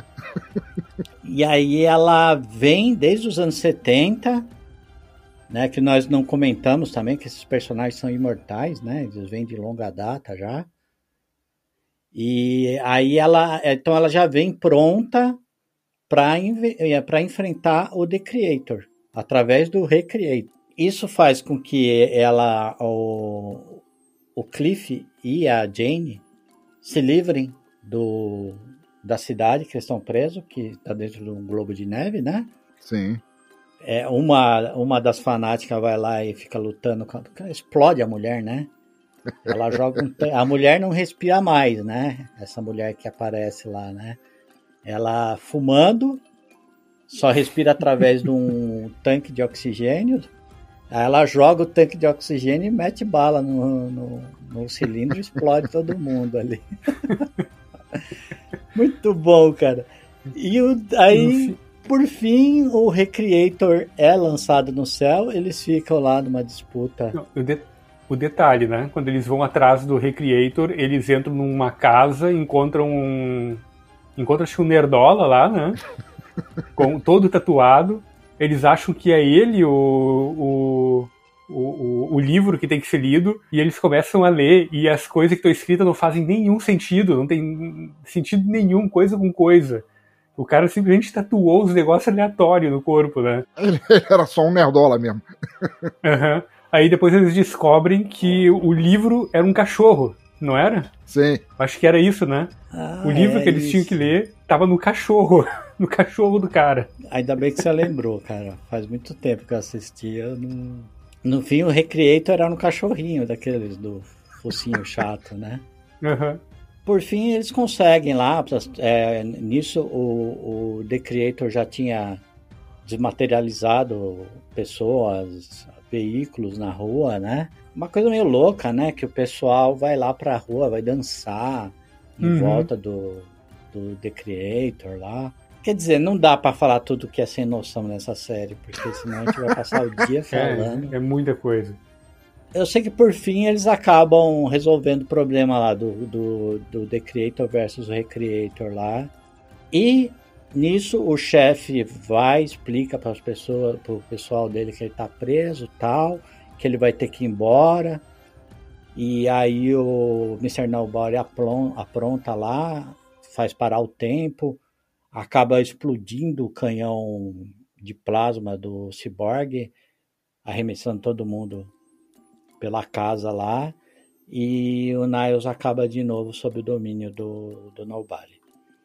Nessa, nesse acidente final também, o, o Mr. Nobody já planta, quando ele vai falar com a doutora lá, quando ele vai plantar a ideia da seita, ele já planta na cabeça da Jane a frase Doom Patrol, que até acaba com esse episódio falando, com a Jill falando What the fuck is Doom Patrol?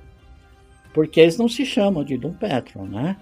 É, aí ela acaba com, essa, com esse gancho do, da Patrulha do Destino, que vem no próximo episódio.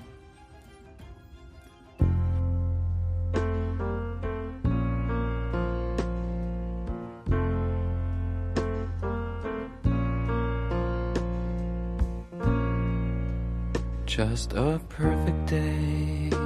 Então, no episódio de número 6, né, a, a gente tem um flashback da Rita mostrando que ela sofria é, assédio sexual, né? E rolou uma treta lá com, com o executivo, né? Que foi morto ali na sala, na sala dela, lá na sala, né?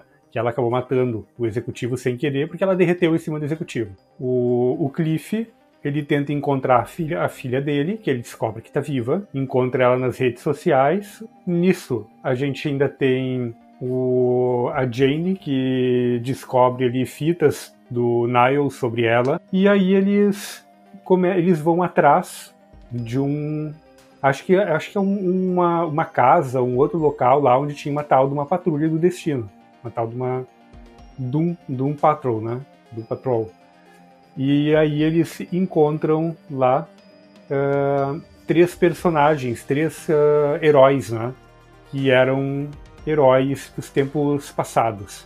É, esse, esses heróis aí, eles são uma mescla da Patrulha do Destino original, a primeira versão da Patrulha do Destino, com alguns personagens que vieram depois e com um personagem que deveria estar no meio dessa Patrulha do Destino que a gente está conhecendo pela série agora, né? O Mento, ele era um personagem, o Steve Dayton é o nome dele, ele era um personagem que era, ele era da Patrulha original, ele era um maluco que usava um, uma espécie de capacete que amplificava ondas cerebrais, Tipo o Xavier. é, é, tipo um Xavier. A Aranis, que fez parte da, da segunda. Arane, desculpa, que fez parte da segunda é, fase da Patrulha do Destino. É, a mulher que tinha o controle de fogo e gelo, era tipo um, um Todoroki do, do My Hero Academy numa pessoa só. O Joshua, que disparava rajadas de energia, que tá nessa patrulha. Nos quadrinhos tá nessa fase da Patrulha do Destino, que é o cara que é o. que não tem interesse em ser herói de campo, por assim dizer, e que é apenas o médico da equipe, apesar dele ter poderes também. Então é uma é um episódio que mistura muito todas essas fases, personagens de todas essas fases. E eles vão ali para conhecer o destino, para saber que a patrulha já houve antes e que ela tá ali, tipo, os bucha do Niles para serem usados a seu bel prazer quando o cu aperta, né? É, e justamente, né, aqui a gente começa a ver o Mr. Nobody jogando com a cabeça deles, né? Mostrando para eles, ó, se vocês continuarem nesse caminho vai acontecer vai dar cacaca, vai acontecer isso com vocês. A gente descobre no final desse episódio que tá todo mundo mal, né? O cara com poderes mentais ali perdeu totalmente o controle, ficou bem piradão, né? A, a outra mulher lá tá numa cadeira de rodas, toda arrebentada. Então o, o fim deles foi simplesmente simplesmente horrível, né? E aí eles estão presos lá naquela Sim. mansão, caindo aos, que na realidade está caindo aos pedaços, vivendo um sonho projetado pela mente deturpada do, do Mental, né? É, vo- vocês, vocês não podem. é, A gente não pode não perceber que o negócio. A mansão onde eles vão, que é uma escola para jovens superdotados, não é uma cutucadinha na Marvel Sim, sim. Uhum. pelo plágio. Essa foi uma cutucada que eu achei muito bem mandada. A, a rede social que, a, que você mencionou lá no começo, Josias, do que o Cliff procurar a Clara, a filha dele, se chama Facehole. né? Facebook, mas no lugar do book vai um buraco, né? Book hole. O Mental, na HQ, foi casado com a Rita, como o pensador já tinha citado, e chegaram a adotar o Mutano durante um tempo. Isso. E para quem quiser saber, nos quadrinhos o Mento realmente perdeu. é, ficou maluco de vez, ele perdeu as capacidades mentais dele, ele virou um, um vegetal louco.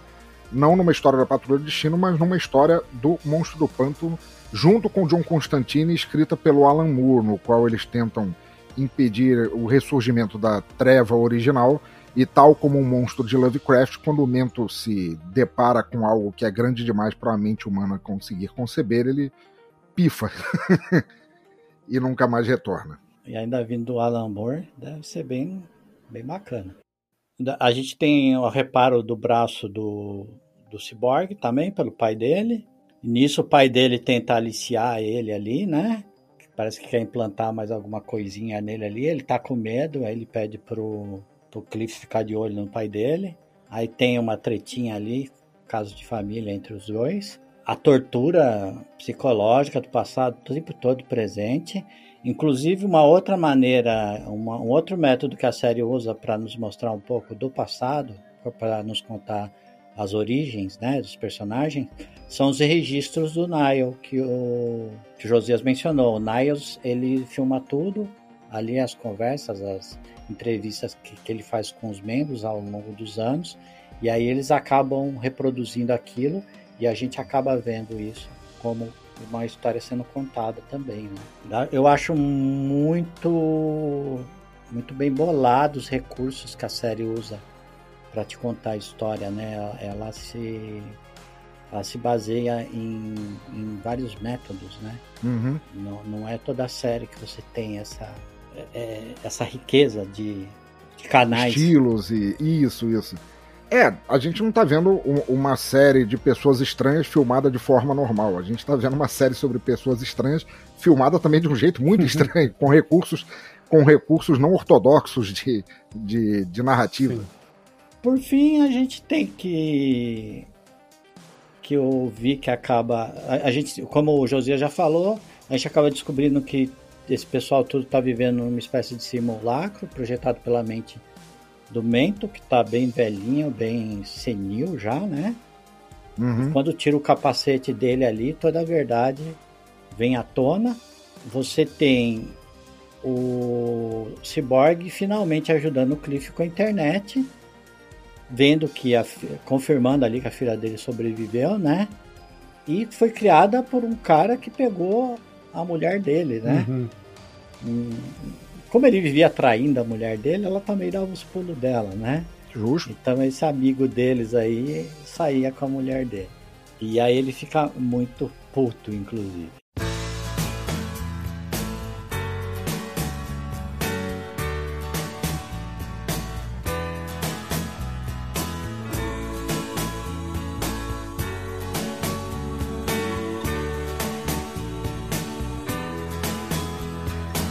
Sétimo episódio, a gente tem o Cliff é, chamando as pessoas para uma terapia de grupo que vai de novo, né, remoer o passado deles e contar mais pra gente mais um pouquinho da história. O legal desse episódio é que ele é contado pelo ponto de vista de cada um deles até uma certa altura do episódio. Sim. Aí Ele volta, depois ele volta é, para o outro personagem conta a mesma linha do tempo, mas com o ponto de vista de outro personagem.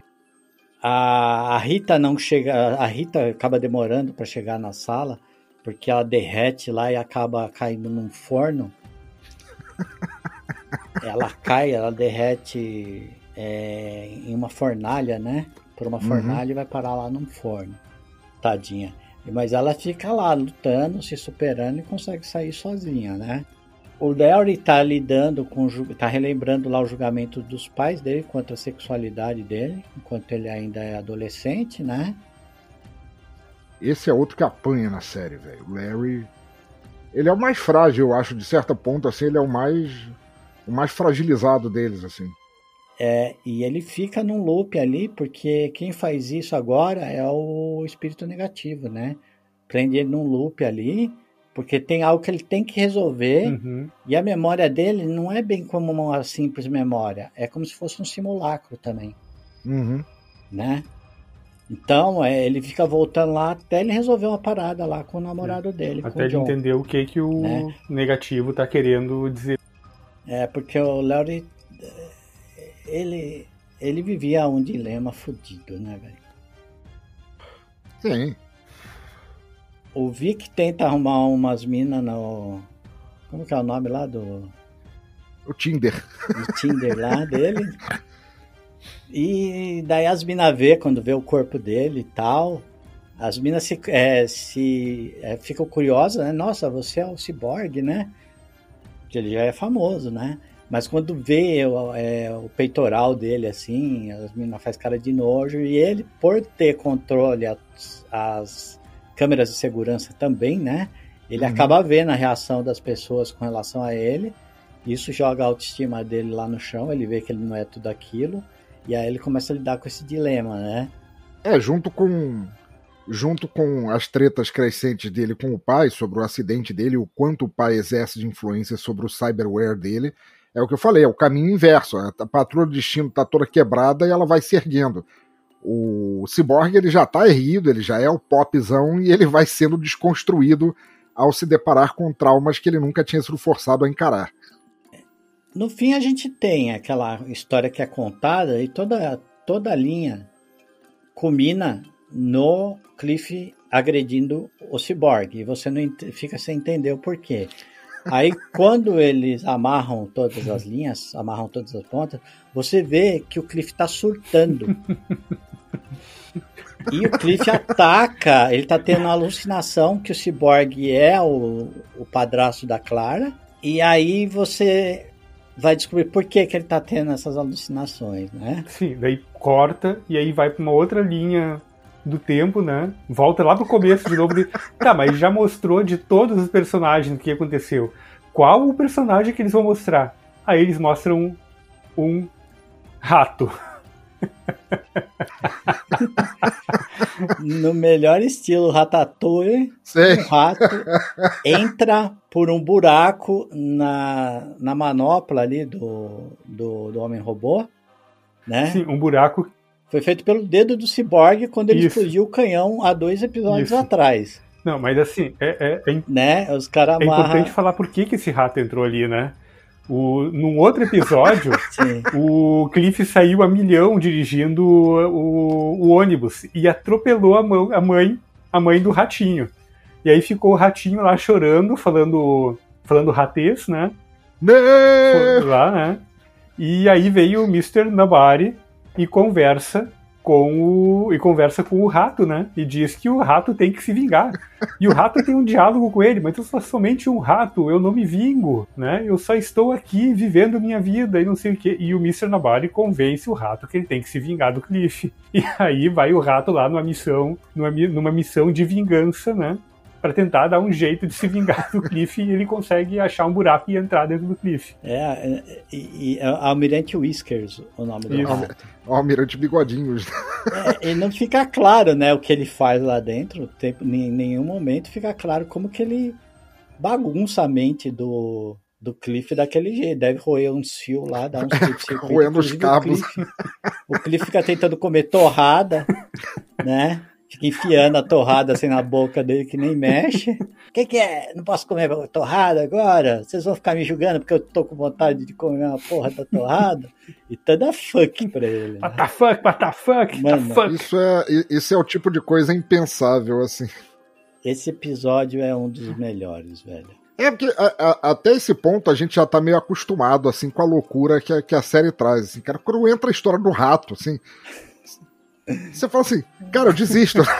Desestabiliza é, de novo, exato. Faz você falar, não, você ainda não viu de É, tudo é, aqui é, não. A gente tem mais pra Essa, te essa série ela tá sempre quebrando expectativa. E essa série é assim, a série é assim, isso, as três temporadas. Sim.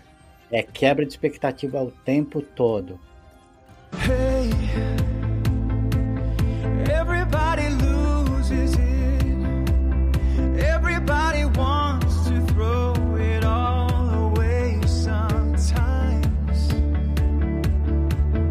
Episódio 8 é um dos meus favoritos, assim. Idem. O Cliff e a Rita, eles estão é, eles estão indo atrás do- da Jane, que ela tá sob o controle da Karen. a, Clara, a Karen é como se fosse uma uma das personalidades mais conformadas, assim, mais subjugadas ao status quo da humanidade. Assim, ela quer, é, ao contrário de abraçar a loucura, ela quer a normalidade. Ela quer ser uma dona de casa padrão, assim, né? tudo certinho do jeito que é para ser. Ela não quer um centímetro nada fora do lugar e ela tem o poder de fazer as pessoas amá-la, né? E elas vão atrás e acabam é, indo jantar, não é isso? Elas vão, elas vão jantar com a. vão para um jantar com a Karen, não é? Elas são convidadas à casa da. da- onde a Karen tem uma, uma versão é, diferente, assim, peculiar de uma, de uma vida normal.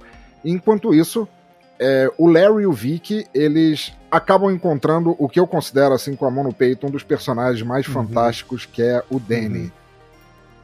A rua dele. Isso é muito, é muito legal, cara. É uma rua Sim, viva. tem, eu, eu- esse foi um outro episódio que eu pausei, tirei uma foto e mandei no grupo. Tem uma rua que é um personagem nessa série. Uma rua. Uma rua viva. Cara, esse episódio, realmente, esse episódio é sensacional. A é, Danny, inclusive, se comunica com as pessoas através de placas na rua, Letreiros, páginas de letreiros, jornal. tal. Isso aí eu imagino que o roteirista tava fumando um, andando na rua, fumando um beck, lendo as placas e conversando com as placas. Aí ele falou: Porra, vou fazer uma rua senciente. Só pode, velho. É, é Danny, é, Danny não é apenas uma rua. É, Danny foi criada quando o escritor ele esteve é, viajando pela Europa. O escritor dessa fase ele é escocês, ele estava viajando pela Europa muito Provavelmente louco, ele tava na Holanda. e ele conheceu ele conheceu um grupo de, de travestis, de drag queens, etc. E ele foi apresentado a uma a uma expressão que eu acho que não aparece na série, mas ela é muito recorrente quando o Danny é apresentado nos quadrinhos, ou todo o tempo que Danny fica nos quadrinhos, que é Bona Tovada, que é um tipo, como dizer, viva bem a vida, mas era uma uma espécie de gíria para é, travestis, transexuais, gays, homossexuais, simpatizantes lésbicas e tal. E Danny, ao se transformar, o superpoder de Danny é ser essa rua. Ele é uma rua que se ela pode viajar para qualquer lugar, ela entra na, na brecha das realidades para as quais você não está prestando atenção no momento. É como se você passasse por uma parede e você vira de lado e quando você olha de volta tem uma rua ali e você só não notou que ela estava ali o tempo todo, mas é perfeitamente plausível. E é uma rua que acolhe gente como a Patrulha do Destino, os desabrigados, os excluídos, etc e tal. Rua. É, Danny não é apenas uma rua, ela é uma rua acolhedora. Esse episódio é lindo. É foda, foda, foda. É lindo. Foda demais. Porque você tem a Danny, você tem, por exemplo, é, um agente da Agência da Normalidade que pesquisa essas, esses superpoderes, essas anomalias. É uma espécie de uma de, de um arquivo X né, dentro da- do universo ali do, de Doom Patrol. Ali você tem uma, um dos agentes é, entrando na rua. A princípio parece que ele está se infiltrando em nome da agência da normalidade, mas na verdade ele está meio que sendo chamado pelo, por Danny, né? E aí ele se descobre como a, a uma drag que é a Maura, Maura Lee. Maura Lee Carup. Isso é muito bom, cara. É muito legal. É muito E legal. aí ele dá um foda-se pro, pra agência e fala: Eu quero viver a minha vida como eu sou de verdade, agora eu sou a Maura Lee. E vive ali, né? E isso que é muito legal no Danny, porque você vê que o Danny, as pessoas que vivem ali são autênticas, são quem elas querem ser.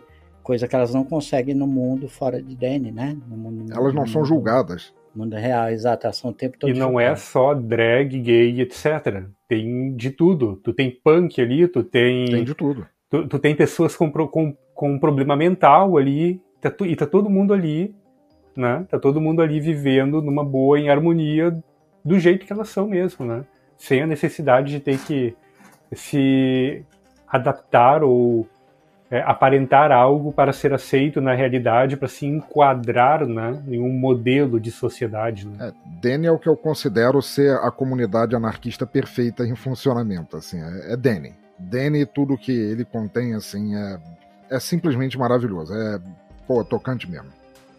É, mas aí a gente tem, é, voltando ao lance da Karen lá, o Cliff e, e a Rita, elas acabam entrando em conflito com a, com a Karen, e isso faz o trauma da Jane se piorar ainda mais e ela vai sendo cada vez mais soterrada no, no, no underground, no subterrâneo, e acaba ficando catatônica a partir dali. Sim.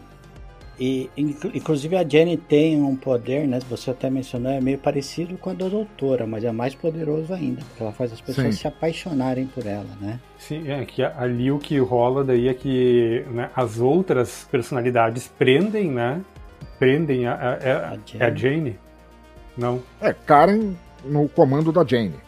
Elas prendem. a- É, é a Jane, mas elas prendem a Karen no subterrâneo e a Karen acaba arrastando tudo junto. Isso, é, então. é, elas prendem a Karen, mas nem. Elas quebram um trem. Isso, prendem a Karen, e, mas ah, ninguém na realidade quer ir lá pra cima, né? Elas ficam numa discussão de quem é que vai assumir o controle agora.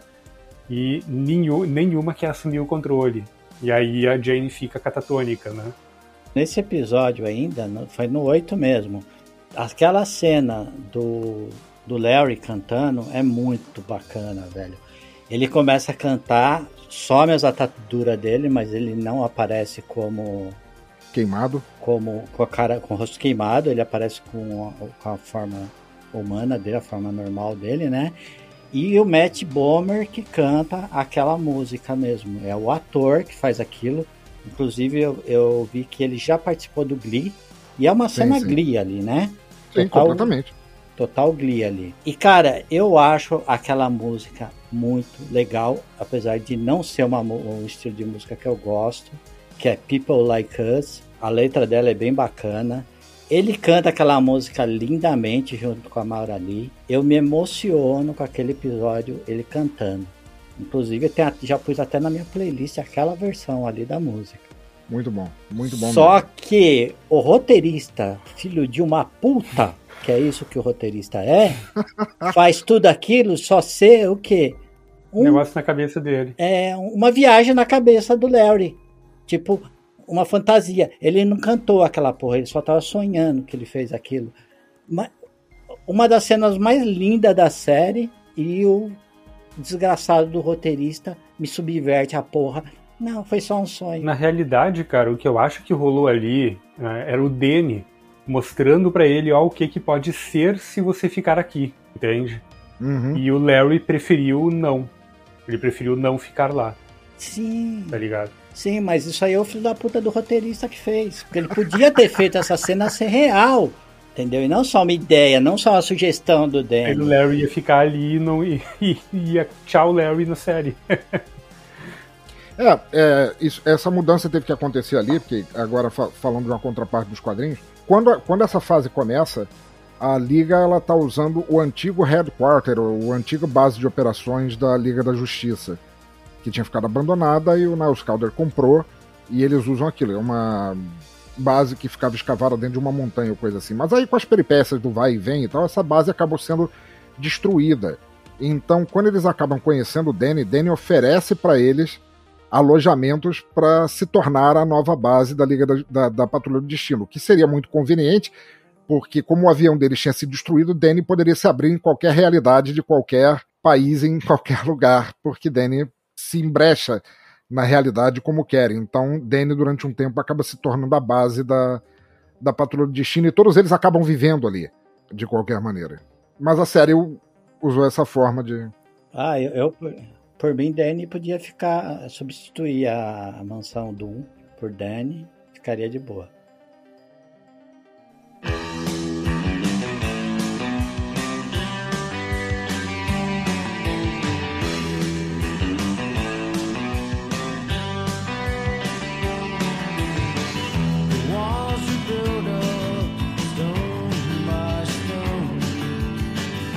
E aí a gente vai então para o episódio 9, que é uma sequência direta do 8, né? Que é o Jane Patrol.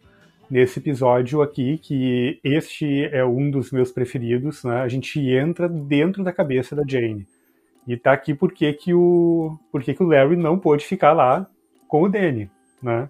Porque quem, quem faz a mágica acontecer ali, né? É o, o negativo, né? Ele Uhum. ele liga o cérebro do Cliff, né, com a mente da Jane e projeta o Cliff para dentro da mente da, da Jane, né?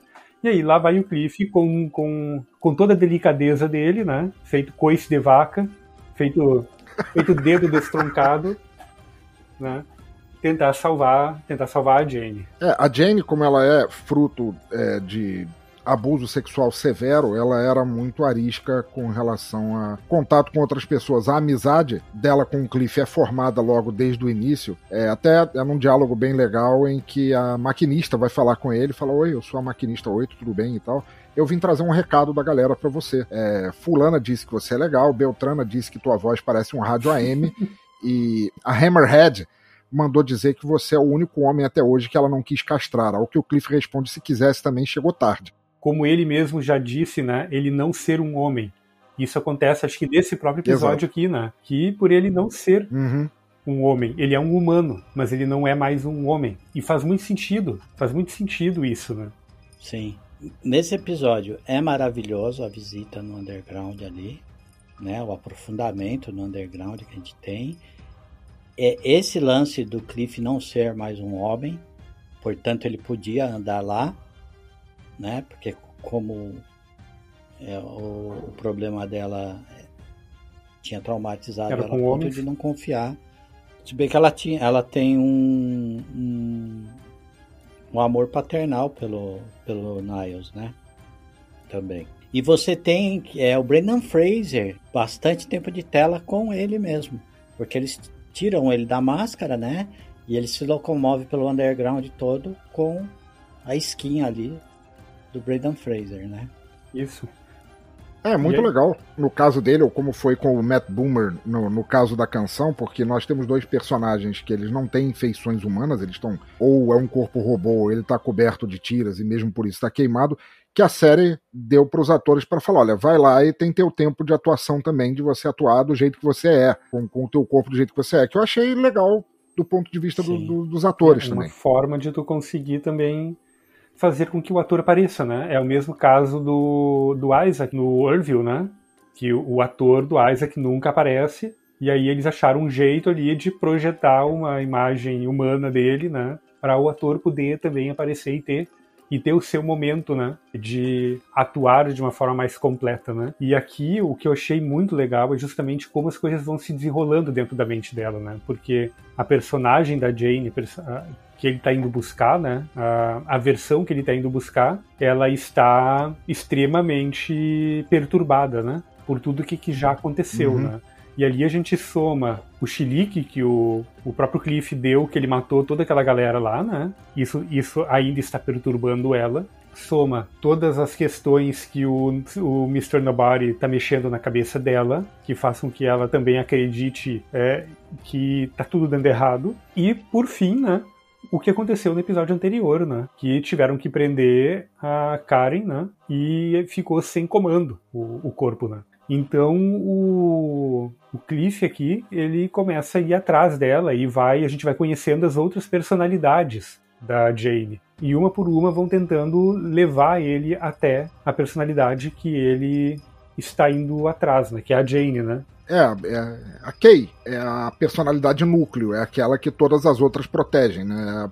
A personalidade base de todas as outras. E é um momento assim de, de cortar o coração mesmo. Assim, é. Sim, é. e aqui o mais legal é que a gente descobre que nem sempre a personalidade núcleo era a Jane. Que já houveram outras. Tinha a Miranda. Né? Já houveram sim, outras. Sim. E que essas outras uh, caíram né, e foram para aquele para aquela área lá, para aquela acho que é o poço, né? Isso. Que que estavam chamando, né? E que cena creepy aquilo ali, né? Porque ela vai lá numa numa bruxa, né, numa personalidade tipo uma curandeira, uma bruxa, uma alguém que, que, que, é um tipo um guru, né? E aí ela manda ela pro poço, né? E o Cliff vai atrás. Aquela bruxa, eu esqueci o nome dela agora, mas ela, ela é um personagem folclórico se eu não me engano, da Europa. Sim, sim. Né? Então ela existe já no, no, no universo folclórico de lá. Que é uma bruxa sim. bem feia, assustadora, né? Com lâminas nos dedos. Lembra muito o Freddy Krueger, né? Sim, sim. e outra coisa que eu achei bem legal nesse episódio, quando o Cliff começa a arrancar a pele dele e mostrar o, Robo, o Roboman por baixo, né? Que lembra muito uhum. o clipe do Lou Reed. Que o Lou Reed, no Money Down, Que ele vai arrancar. Ele é um mecatrônico, né? Isso. Que aparece no. E vai arrancando a pele do rosto, assim. É, eu fiz ligação direta com esse clipe aí. Muito bom. Eu não tinha É. sacado essa, agora você falando. E é muito legal, porque aí você vê o vínculo que o, você vê que o, o Cliff desestabilizou o underground quando ele apareceu. Que o vínculo que ele criou com a Jane mudou as coisas lá dentro. Então tudo aquilo está acontecendo porque o Cliff desestabilizou aquela sociedade interna ali da, da Jane, né? Isso. E aí ele, ele vai atrás dela, né? E quando ele chega lá na bruxa e ele quer literalmente entrar no, no local onde está o poço, né? A, a bruxa não deixa. Diz que nenhum homem pode entrar ali, que é proibido, né? Para homens entrarem. E é ali que ele diz que ele não é mais um homem, que ele não é um homem, né? Que ele é um boneco, uma outra coisa qualquer. E, e, e aquela casca dele de, de, de homem, né? aquela projeção que ali é- estava sendo feito pelo Brandon Fraser, ela explode e aparece apenas o, o Homem de Lata. Né? Ele consegue passar pela bruxa e resgatar a Jane. War, aquela cena. É, e lá você vê que quem tá preso no poço é a lembrança do pai, né? E aí Isso. ela entra em conflito com o pai e você vê que ela subiu um nível nos traumas dela, porque ela já não tem mais tanto medo nem daquela lembrança Uhum. do pai dela, né? Ela meio que deu uma superada ali. Então ela consegue matar o monstro, que inclusive é feito de quebra-cabeça, tem uma simbologia sensacional, né? Porque na abertura da série, você já tem a Jane relacionada a um quebra-cabeça, que é relacionado a Sim, uma múltipla personalidade dela. Fragmentação da, da personalidade. É isso, uma pessoa com uma mente fragmentada, e eles usam as peças do quebra-cabeça para fazer o monstro do pai dela ali, e aí, então destruir ali o monstro do pai dela. É, a, a, a simbologia toda da série é sensacional também.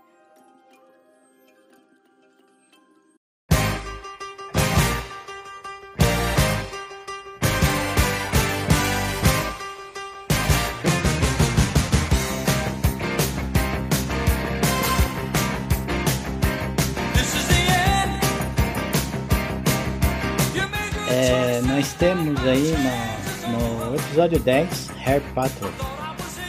É, a gente tem um flashback do Niles em Yukon no ano de 1913. Aí a gente acaba entendendo que o Niles também, se não é imortal, pelo menos ele é bastante longevo, né? E ele trabalha para a Agência das Esquisitices. Uma tradução aí livre, né? Que é a antiga Agência da Normalidade. Eles são atacados por um lobo, o Niles quebra a, a perna e é ajudado por uma mulher, Cromagnon, chamada Slava, É uma pé grande. né? é, que também é imortal, inclusive. E ela controla uma entidade espiritual da floresta lá. É, essa Slava cuida dele e tal, né?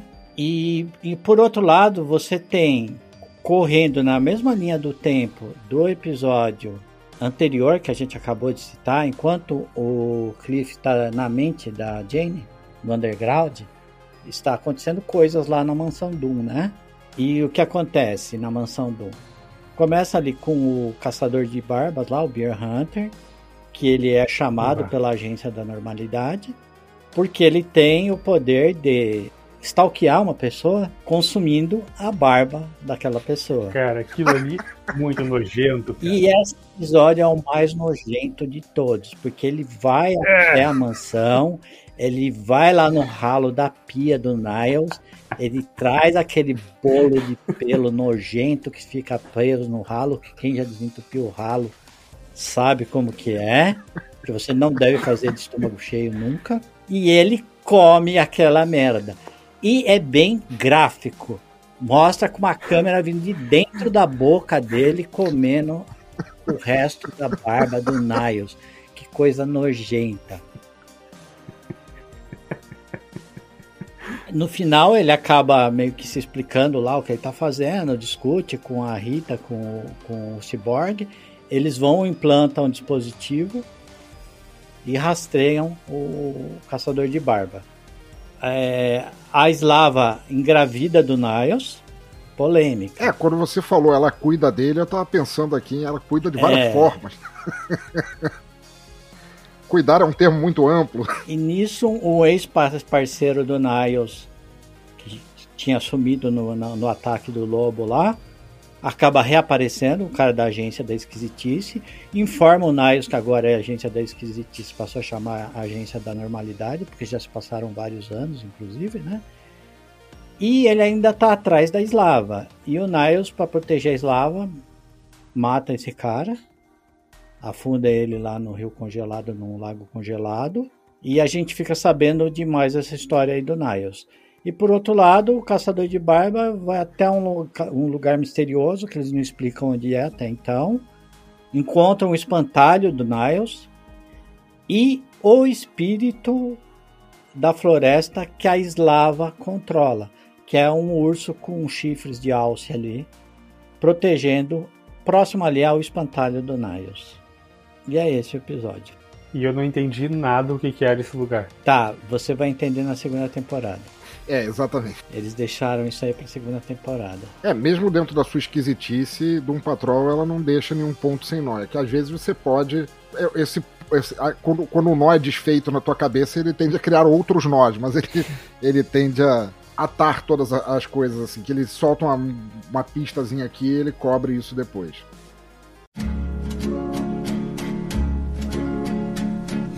Moon River, wider a mile. I'm crossing you in style someday.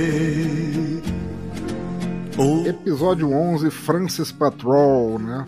É, enquanto a equipe está enfrentando lá seus, seus problemas, a Jane mesmo tá, tá indignada que eles não conseguem salvar o Niles Calder, o Cliff ele vai com a Rita ao funeral do Bump lá para se reconectar com a, com a Clara, né, que é a filha dele. E aí, nesse momento, tem um novo choque de realidade pro, pro Homem-Robô, porque ele acaba, é mais uma vez, é esfregada na cara dele o conclusão e o quanto a filha dele se, é, se virou bem sem ele e o cara que era o pai adotivo, que era o mecânico dele, o manager dele, não, não lembro direito o que que era, acabou fazendo por ela um trabalho melhor como pai adotivo do que o próprio Cliff teria feito se tivesse continuado inteiro em um pedaço só. Então ele é meio que consumido assim, ao mesmo tempo pela culpa, com a certeza de que, porra, eu sou um merda e ao invés de tentar contactar com a filha dele, ele pretende um meio diferente, assim, ele descobre que que a filha tinha perdido um relógio, né? É,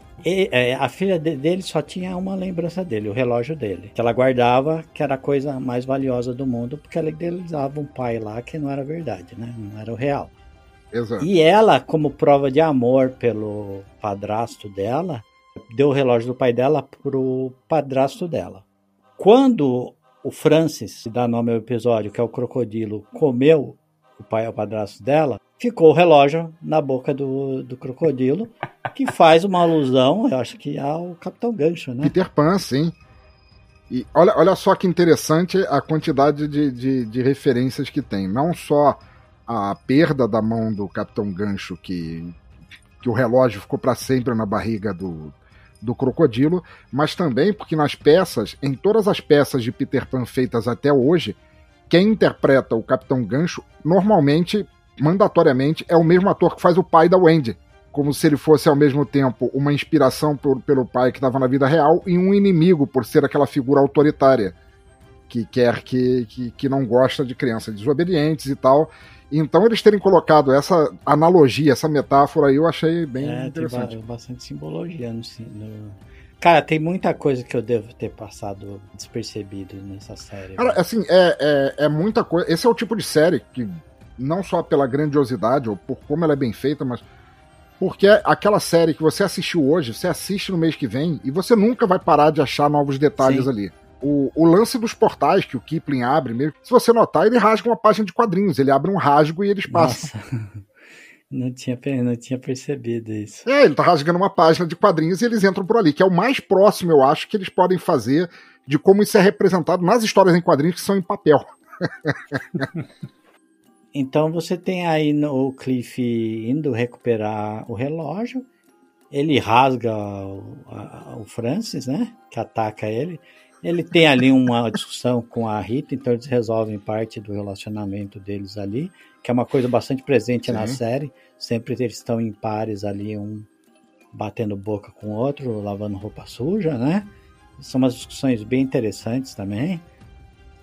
É a terapia É, dele. E aí ele pega o relógio e deixa pra filha, mas ele fica com é, vergonha de, de se apresentar, de, de confessar que é pai dela e deixa no ar essa ideia aí. Só mostra a filha dela, dele pegando o relógio, né? E você vê que na no episódio da Danny, o Vic sai com uma HQ que estava nas bancas de jornais de Danny que são pistas de onde o Niall está. Porque o Danny sabe onde ele Exato. está, mas tem medo de falar. Né? Tá sendo coagida, na verdade. E através dessa HQ, eles acabam descobrindo alguma coisa sobre um herói antigo que é chamado Mentalo, Flex Mentalo, né? Vamos lá, coisa 1. A revista que o, que o Vic tira lá é, chama My Greatest Adventure, porque a primeira aparição da Patrulha do Destino não foi numa revista própria. Elas apareceram numa revista de antologia, onde várias histórias eram colocadas, e aquelas que vingavam mais por parte dos leitores ganhavam sua revista própria, então a primeira aparição da Patrulha foi na revista My Greatest Adventure.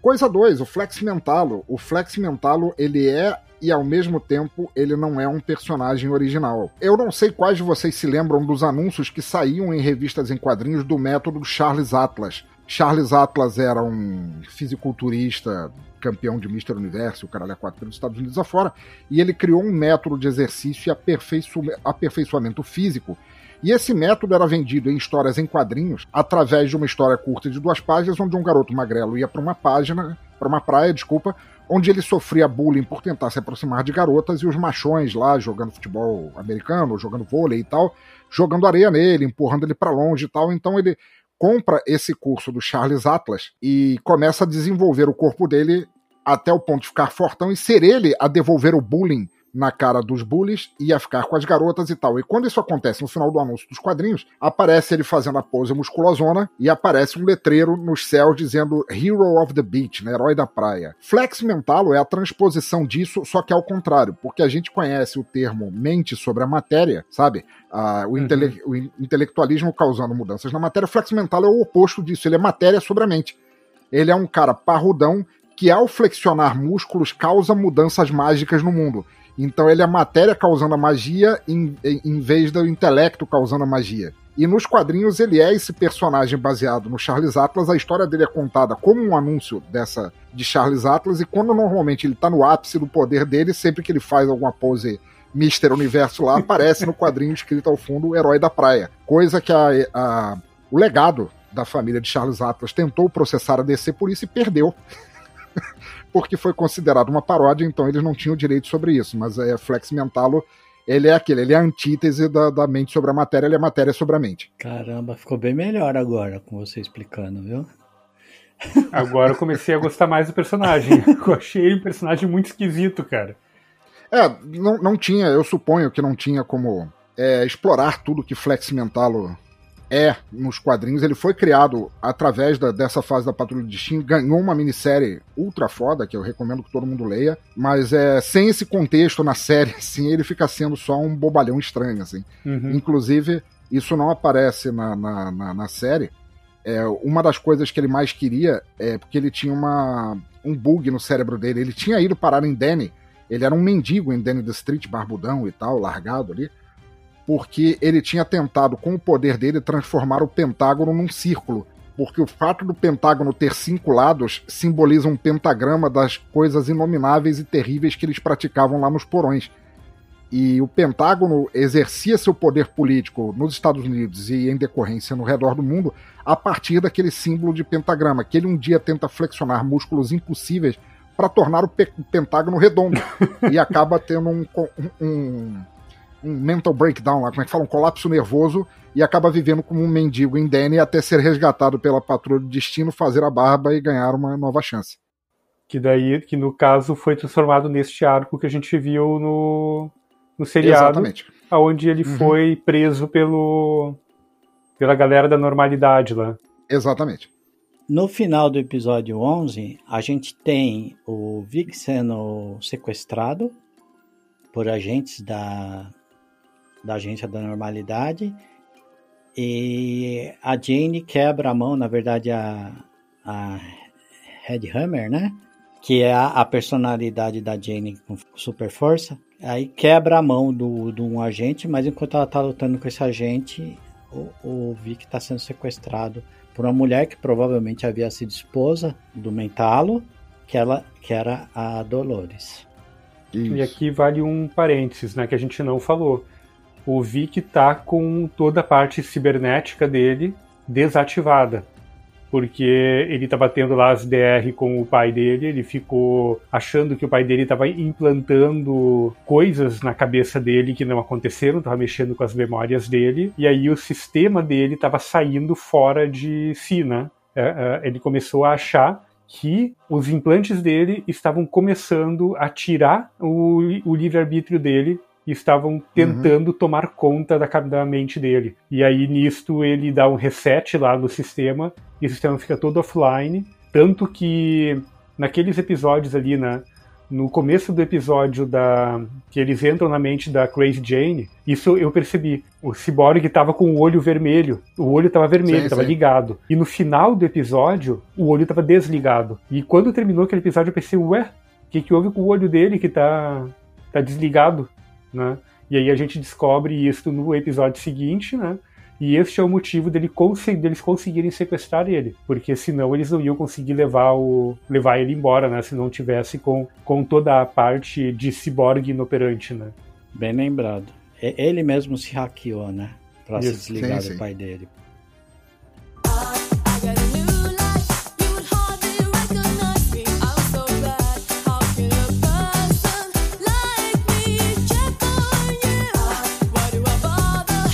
Então o episódio 12 já é um dos que começam a ser extremamente doidos, né? Outro?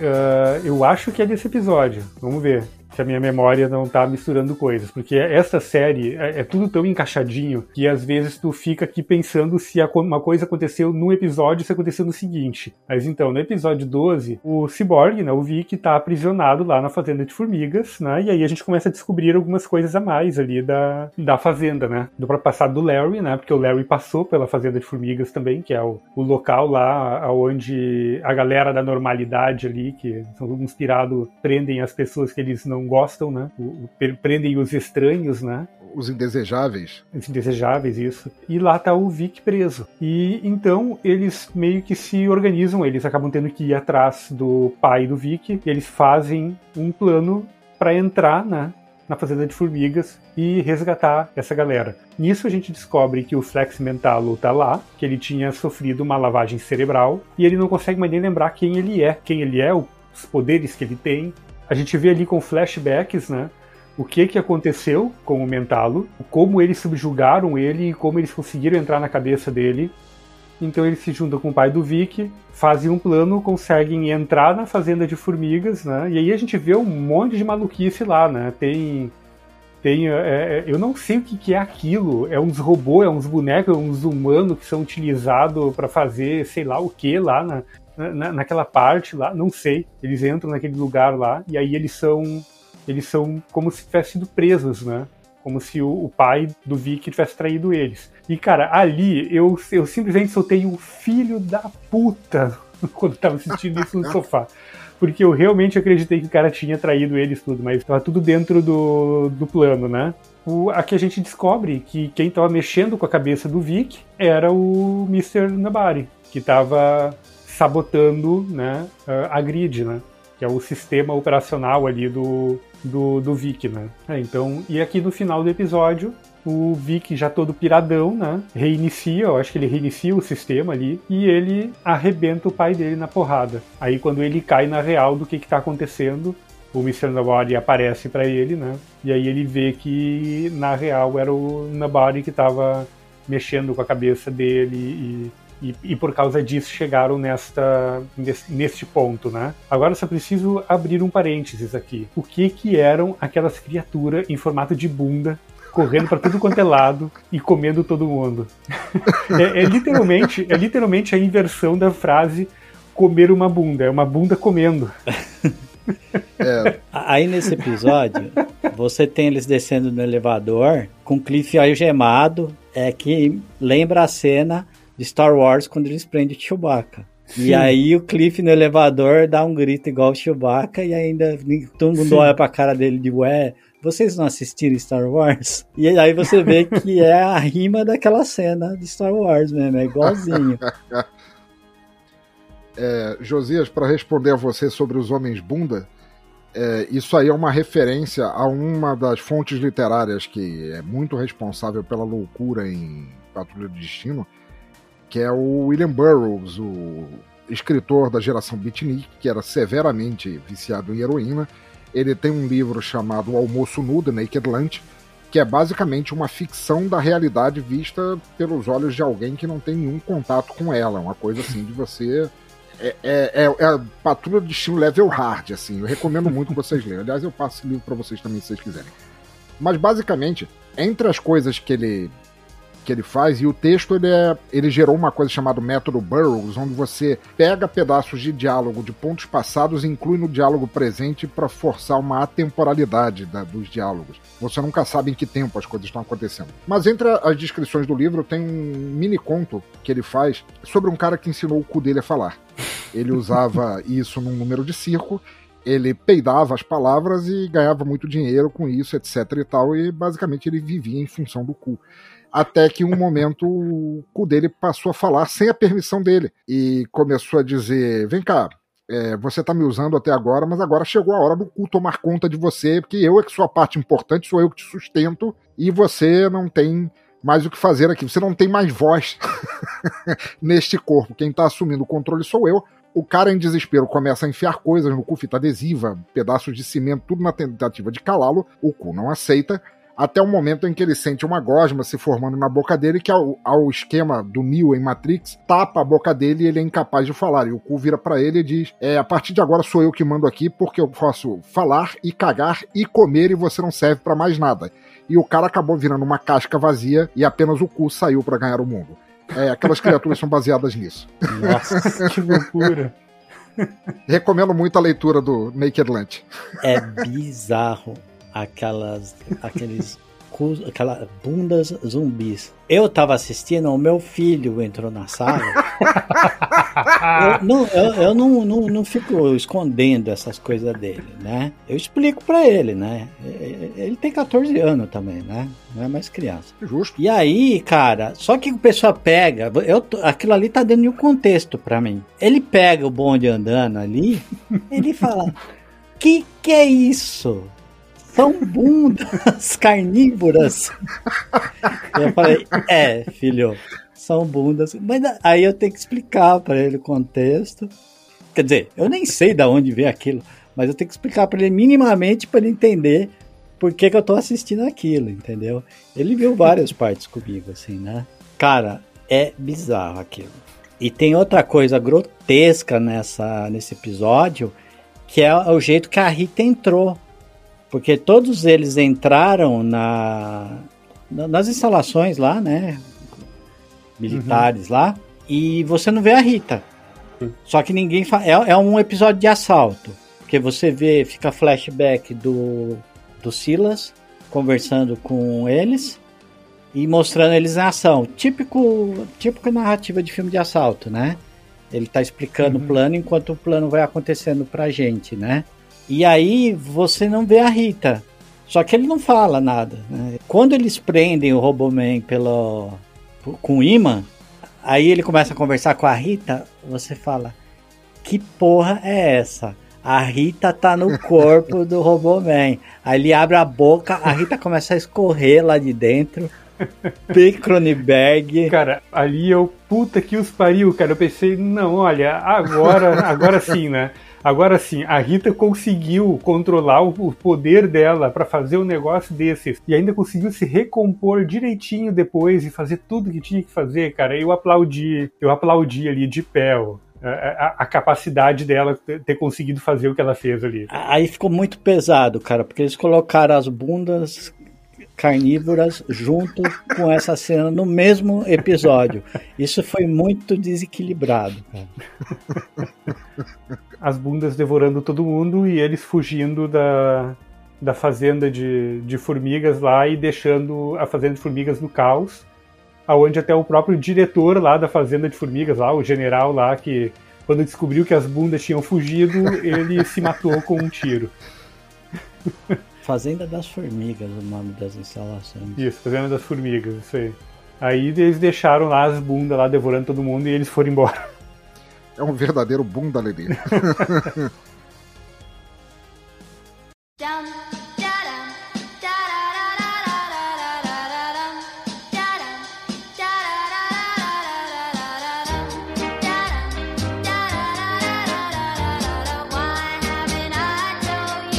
Episódio 13, Flex Patrol. É, a equipe acaba retornando para a mansão Doom lá com o Flex Mentalo, que ainda tá com, com perdas de memória. O pai do, do Cyborg tá mal, mas tá, tá vivo, mas tá mal, assim, tá, tá em péssimo estado. E aí a gente tem é, um flashback dos anos 60 lá com o Flex sendo capturado pelo Burô da Normalidade, né? É, o Larry a- acaba tendo a chance de ajudar é, o Flex a escapar, mas ele fica com medo. Aí a gente mostra as cenas terríveis de, de, de tortura do Flex Mentalo, que pelo menos se revezaram, não é patrulha agora. O roteirista achou um outro alvo para torturar agora. Aí o que, que acontece? O Biro é, começa a, a ameaçar prejudicar a esposa dele e isso é que acaba fazendo ele, ele ceder, né? O, o velho, o velho truque assim de vou, já que você não aceita, vou ferir alguém que você ama e, e você vai acabar cedendo. Enquanto isso, na- no tempo presente, tá o, o Homem Robô, a Jane e o, o Homem Negativo tentando restaurar a- as memórias do, do, do Flex. E eles acabam tentando reunir o Flex com a esposa, né? E aí eles fazem a reunião, assim. E a Dolores, assim, quando, quando tá no momento que você acha que vai tudo dar certo, ela se desintegra, né? Ela se desfaz ali na, na reunião. E aí o Flex despiroca de vez e libera os poderes, assim, é, de forma descontrolada, causando um apagão em, em tudo à volta. É, é aquele tipo de reencontro que você não espera, assim. Eu, como o, o Roberts falou, assim, não tem felicidade que dure na, na Patrulha do Destino. Toda vez que você acha que eles vão resolver alguma coisa, dá uma desviada assim, pronto. Você achou que estava seguro? Toma mais esse trauma aqui, desgraça. É, nesse episódio eles plantam mais um drama na vida da Rita, né? Que é só tipo uma retcon, né? Eles vão buscar lá um evento que nunca tinha sido mencionado, mas que é uma amiga da Rita. Na verdade, eles plantaram isso lá no episódio do, do Um Petro Petro, que é aquele que aparece a Patrulha do Destino. Eles plantaram Ah, sim, sim. lá e deixaram um pouco de lado. Eles puxaram aqui de novo que é a Rita lidando com o suicídio de uma amiga dela, atriz, que ela ajudou ali juntar é, com o executivo. Que era abusador, né? É, isso acontece demais em Hollywood, né? É, o caso que eu citei lá atrás, né? Os Harvey Weinstein, né? Os caras que, que abusam das atrizes como se fosse parte do contrato. É, exato. E aí a mulher acaba engravidando, e aí ela entra em desespero, o cara não assume e a mulher se suicida. E a Rita acaba se responsabilizando pelo suicídio da amiga, né? Porque foi ela que, que mexeu os pauzinhos ali. E ela mexeu porque ela também tinha interesse. Ela estava fazendo uma troca, né? Ela estava agenciando ali a- o encontro dos dois, né? Em troca da notoriedade dela com também no, no dentro de Hollywood, né? Da- da- Sim, ela tava basicamente gigolando a amiga em troca de papéis melhores, né? Em troca de mais visibilidade. Coitada da Rita, cara. E você tem o final desse episódio que é o Mr. Nobody, todo vestido com Doom Patrol, caneca do Doom Patrol, squeeze, boné, camiseta, como se fosse um torcedor que estivesse assistindo um jogo de um, um esporte qualquer, assistindo a série da Patrulha de Destino. E narrando Aham. a história que está sendo narrada por ele, né? É muito bom. É, ele é o narrador. Cara, é, nem a quebra da quarta parede deles é uma quebra de quarta parede convencional. Não é convencional. Mas no final, é, ele aca- é, o, até o Senhor Ninguém, o Mr. Nobody, ele é, admite que agora ele tá pronto pro que seria o confronto final, né? Claro que não vai ser fácil do jeito que era pra ser, mas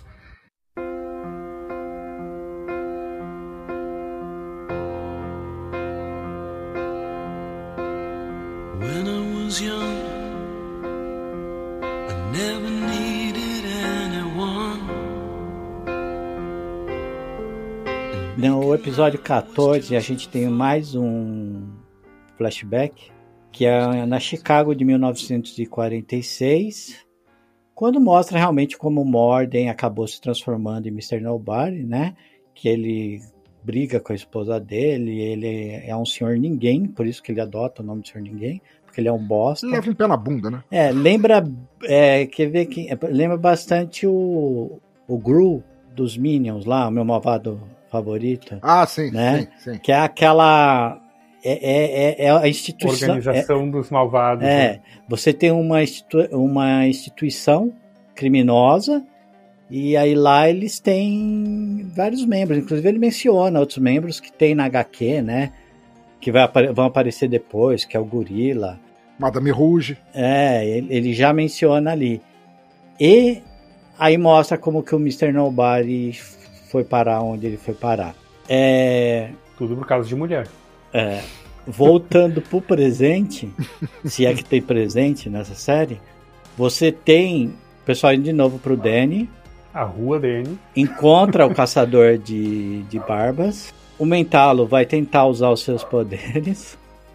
Só que ele erra o músculo que ele tem que flexionar. É, não, ele, ele, ele, ele, ele vai flexionar o músculo pra entrar no espaço em branco entre os quadrinhos daquela revista pra poder ir atrás deles, né? E a- você, quando que for editar, cara, você sabe que música você tem que botar aqui Não. Eric, eu adoro essa música. Os ca- Os caras acabou com a música, velho. Pra mim, eu não consigo mais ouvir Eric Carmen.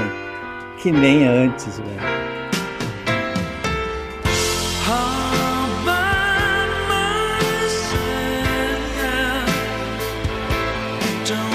O Mr. Nobody, né, eles descobrem que o Mr. Nobody ele tá num, numa espécie de um anti-realidade, né? Um limbo, né? num limbo, num espaço entre os espaços, num espaço entre as realidades. E como é que tu vai mostrar isso?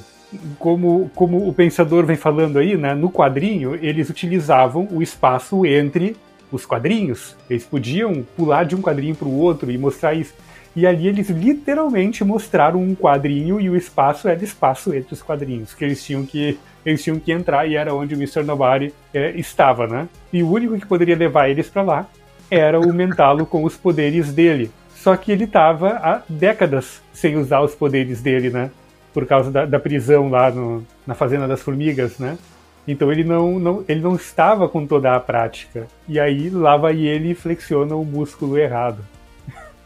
E aí ele causa o melhor festival de orgasmos já filmados na história da humanidade, cara. Um orgasmo coletivo. Todo mundo na cidade, menos o Cliff.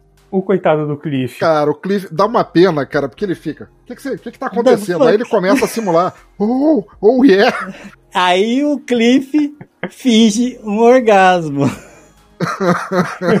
Vergonhosamente, Cliff um orgasmo para não ficar de fora da, da, da brincadeira. E, eu, eu achei muito, é muito legal, isso é que o Josias é, mencionou, né?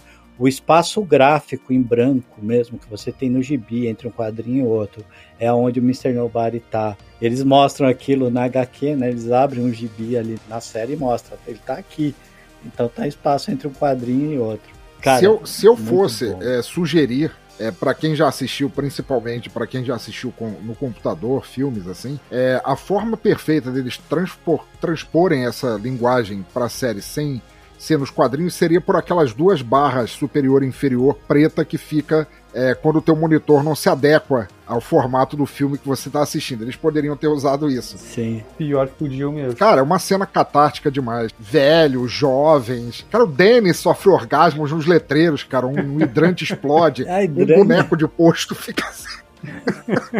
Aquele boneco biruta. E depois o boneco de poço cai, né? Sim.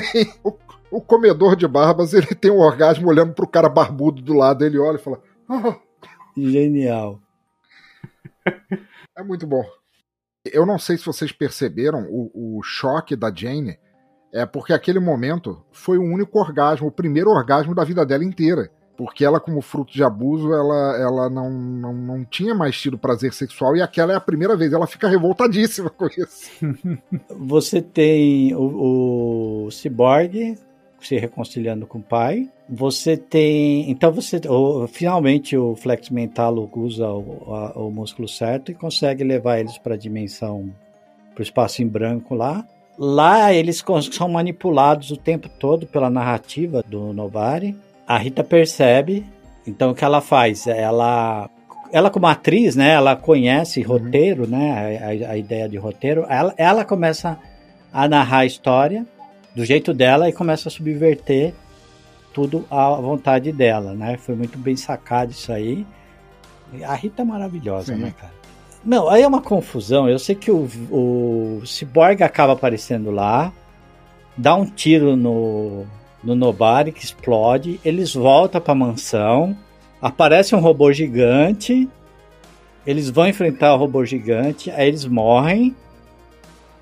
Depois de dois É anos um loop, né? do evento, aí volta de novo, eles ficam. Aquilo lembra muito o episódio de Star Trek, inclusive, que eles estão voltando. E aí eles morrem toda vez. Aí, meu, é uma zona o episódio. Aí você descobre que eles não mataram o Nobody e o Nobody tá tirando um sarro Sim, o Cyborg não era o Cyborg lá, né? Sim. Exatamente, o Cyborg nem tinha matado ele. Então eles ficaram presos, na verdade, e de novo sendo torturado pelo vilão. Pelo Nobari. É, por uma aí não é mais pelo não é, ele não tá mais usando o passado deles. Tá usando um simulacro que ele criou pra torturar os E ele caras. revela também pra patrulha que. Aí o grande choque pra eles, que era o Niles Calder, que foi o responsável por tudo de errado que aconteceu na vida deles. Exatamente. Quando a gente Isso. vê que o Niles E aí, é um e aí que a arrombado. gente chama o Niles de FDP. E o Niles explica que ele faz isso pela filha dele, a Dorothy. Só que é onde eu falo, que a gente fala do filho da puta ser filho da puta. Você pegar e, e fuder a vida de um monte de pessoa, porque por amor que você tem a uma pessoa, isso não te torna menos filho da puta. Entendeu? Você pegar e fuder a vida de pessoas inocentes, porque seu filho tá correndo risco de vida. Eu sei que um pai desesperado acaba fazendo aquilo tá? Mas ele não deixa de ser filho da puta. Não deixa. Não, não, não existe justificativa real. Nas HQs, a... o porquê ele faz isso é diferente. Nas HQs, ele não é o pai da Dorothy. A Dorothy é um personagem alheio a, a, a, a laços familiares, assim. Mas, basicamente, o Niles, ele se fixou tanto na ideia da Patrulha de Destino, é, da diversidade, da diversidade até forçada, se necessária, da chega de normalidade no mundo, vamos liberar aberrações para as massas e tal, que ele, ele acaba criando uma espécie de máquina, meio máquina, meio mística, capaz de forçar cada ser humano no mundo a se tornar uma aberração com poderes por si só. Ele quer forçar o ponto evolutivo humano, porque ele acredita que aquilo é o, seria o Ubermensch, como mencionado pelo Nietzsche. Seria o próximo passo evolutivo e que a Patrulha do Destino tinham sido meio que as cobaias dele, manipulado para tentar os primeiros, primeiros estágios disso. Então, é, no final dessa fase, pelo menos o Niles Calder é o vilão por trás de tudo também. Então, sim, ele é um filho da puta.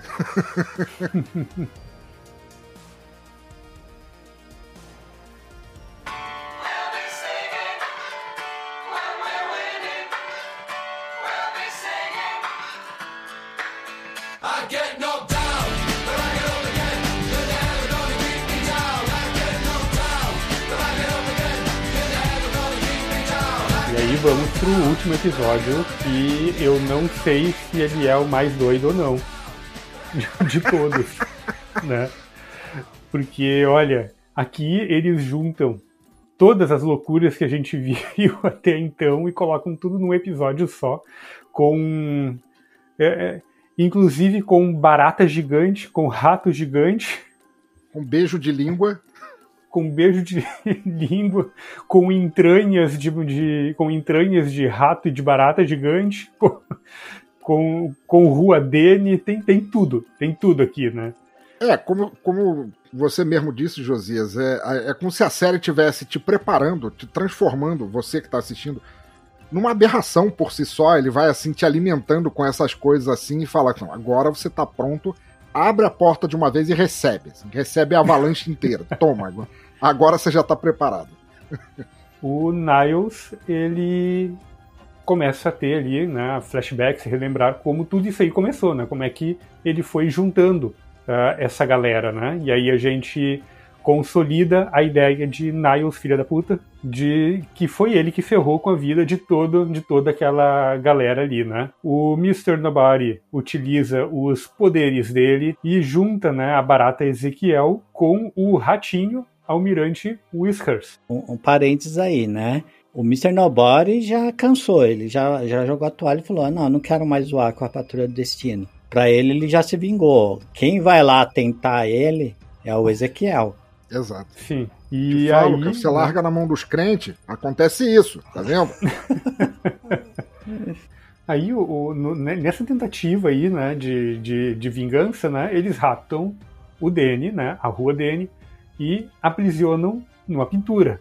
E o problema ali, né, é que a, filha do Niles, ela está escondida dentro do Danny, né, dentro da rua. O Niles, então, convoca a equipe de novo, né, consegue convencer eles a, a se juntar para recuperar a rua, né, não por ele, mas pelo próprio Danny. Então, lá na rua, o Ezequiel e o Ratinho, eles são gigantes, né? E saem então lá engolindo tudo, destruindo tudo, ferrando com tudo, acabando com tudo e eles engolem então a equipe. O Larry ele usa os poderes dele, né, para tentar causar ali um colapso interdimensional. O Ezequiel que se transforma numa simples barata e o grupo então ele sai do sai do seu corpo matando então a- o Ezequiel, matando a barata. É simplesmente uma doideira em cima de outra doideira. Eu acho que é até difícil da gente conseguir explicar o que que aconteceu nesse episódio, porque foi muita coisa. É só tu olhando mesmo. Então, e você tem Danny virando um tijolo, né? No final, eles ficando pequenininho, saindo da barata. Só o Larry que fica em tamanho natural. A Dorothy já é apresentada no final Sim. da primeira temporada. É, a Dorothy ela tem um rosto de um- uma carinha de macaca, assim, uma menina muito bonitinha. Com rosto de chimpanzé. é um rosto basicamente. simiesco assim, que não faz sentido nenhum, né? Porque ela é filha de um cromanhão com com Um um, homo sapiens e saiu parecendo um chimpanzé, né? E essa menina, ela existe também na HQ. E para essa série as coisas precisam fazer sentido. Assim, não tem como explicar muito bem Dorothy Spinner sem explicar uma, uma espécie de, de paixão surrealista da DC por chimpanzés. É, isso acontece mesmo. Tem vários personagens ao longo da história da DC, da DC que são chimpanzés, alguns poderosíssimos, alguns chimpanzés que são responsáveis por escrever minuto a minuto a nossa realidade. Para quem já leu aí Homem Animal vai saber do que eu estou falando. Então, assim como nós temos o personagem Detetive Chimp, que é um chimpanzé ultra inteligente, nós temos o Gorila Grodd, que é um tirano gorila, é, nós temos o Ultra Evolucionário, não, não é Ultra Evolucionário, ah, não vou lembrar o nome do personagem, também é um. Então, assim, conviva com isso, ela tem cara de chimpanzé. Mas ela é, um perso- é uma personagem é muito interessante porque, apesar daquela aparência, de todo o bullying que ela, que ela sofre, ela não se deixa ela não se deixa dobrar, ela não se deixa deprimir por isso. E da mesma maneira que a, a Crazy Jane tem as personalidades dela, e as personalidades dela têm cada uma seu superpoder, a Dorothy Spinner tem seus amigos imaginários, que é o o poder dela é incapaz de se relacionar com crianças é, por causa da aparência dela, ela desenvolvia amigos imaginários, como todos nós tivemos, quer a gente lembre, quer não, para lidar com isso, e eles não só eram ótimos companheiros, como eles ganhavam forma, carne, voz e poderes. São assustadores, né? Na verdade, então, a gente vai ver muito da Dorothy na segunda temporada. Exato. Eu não vi ainda. vou, vou começar.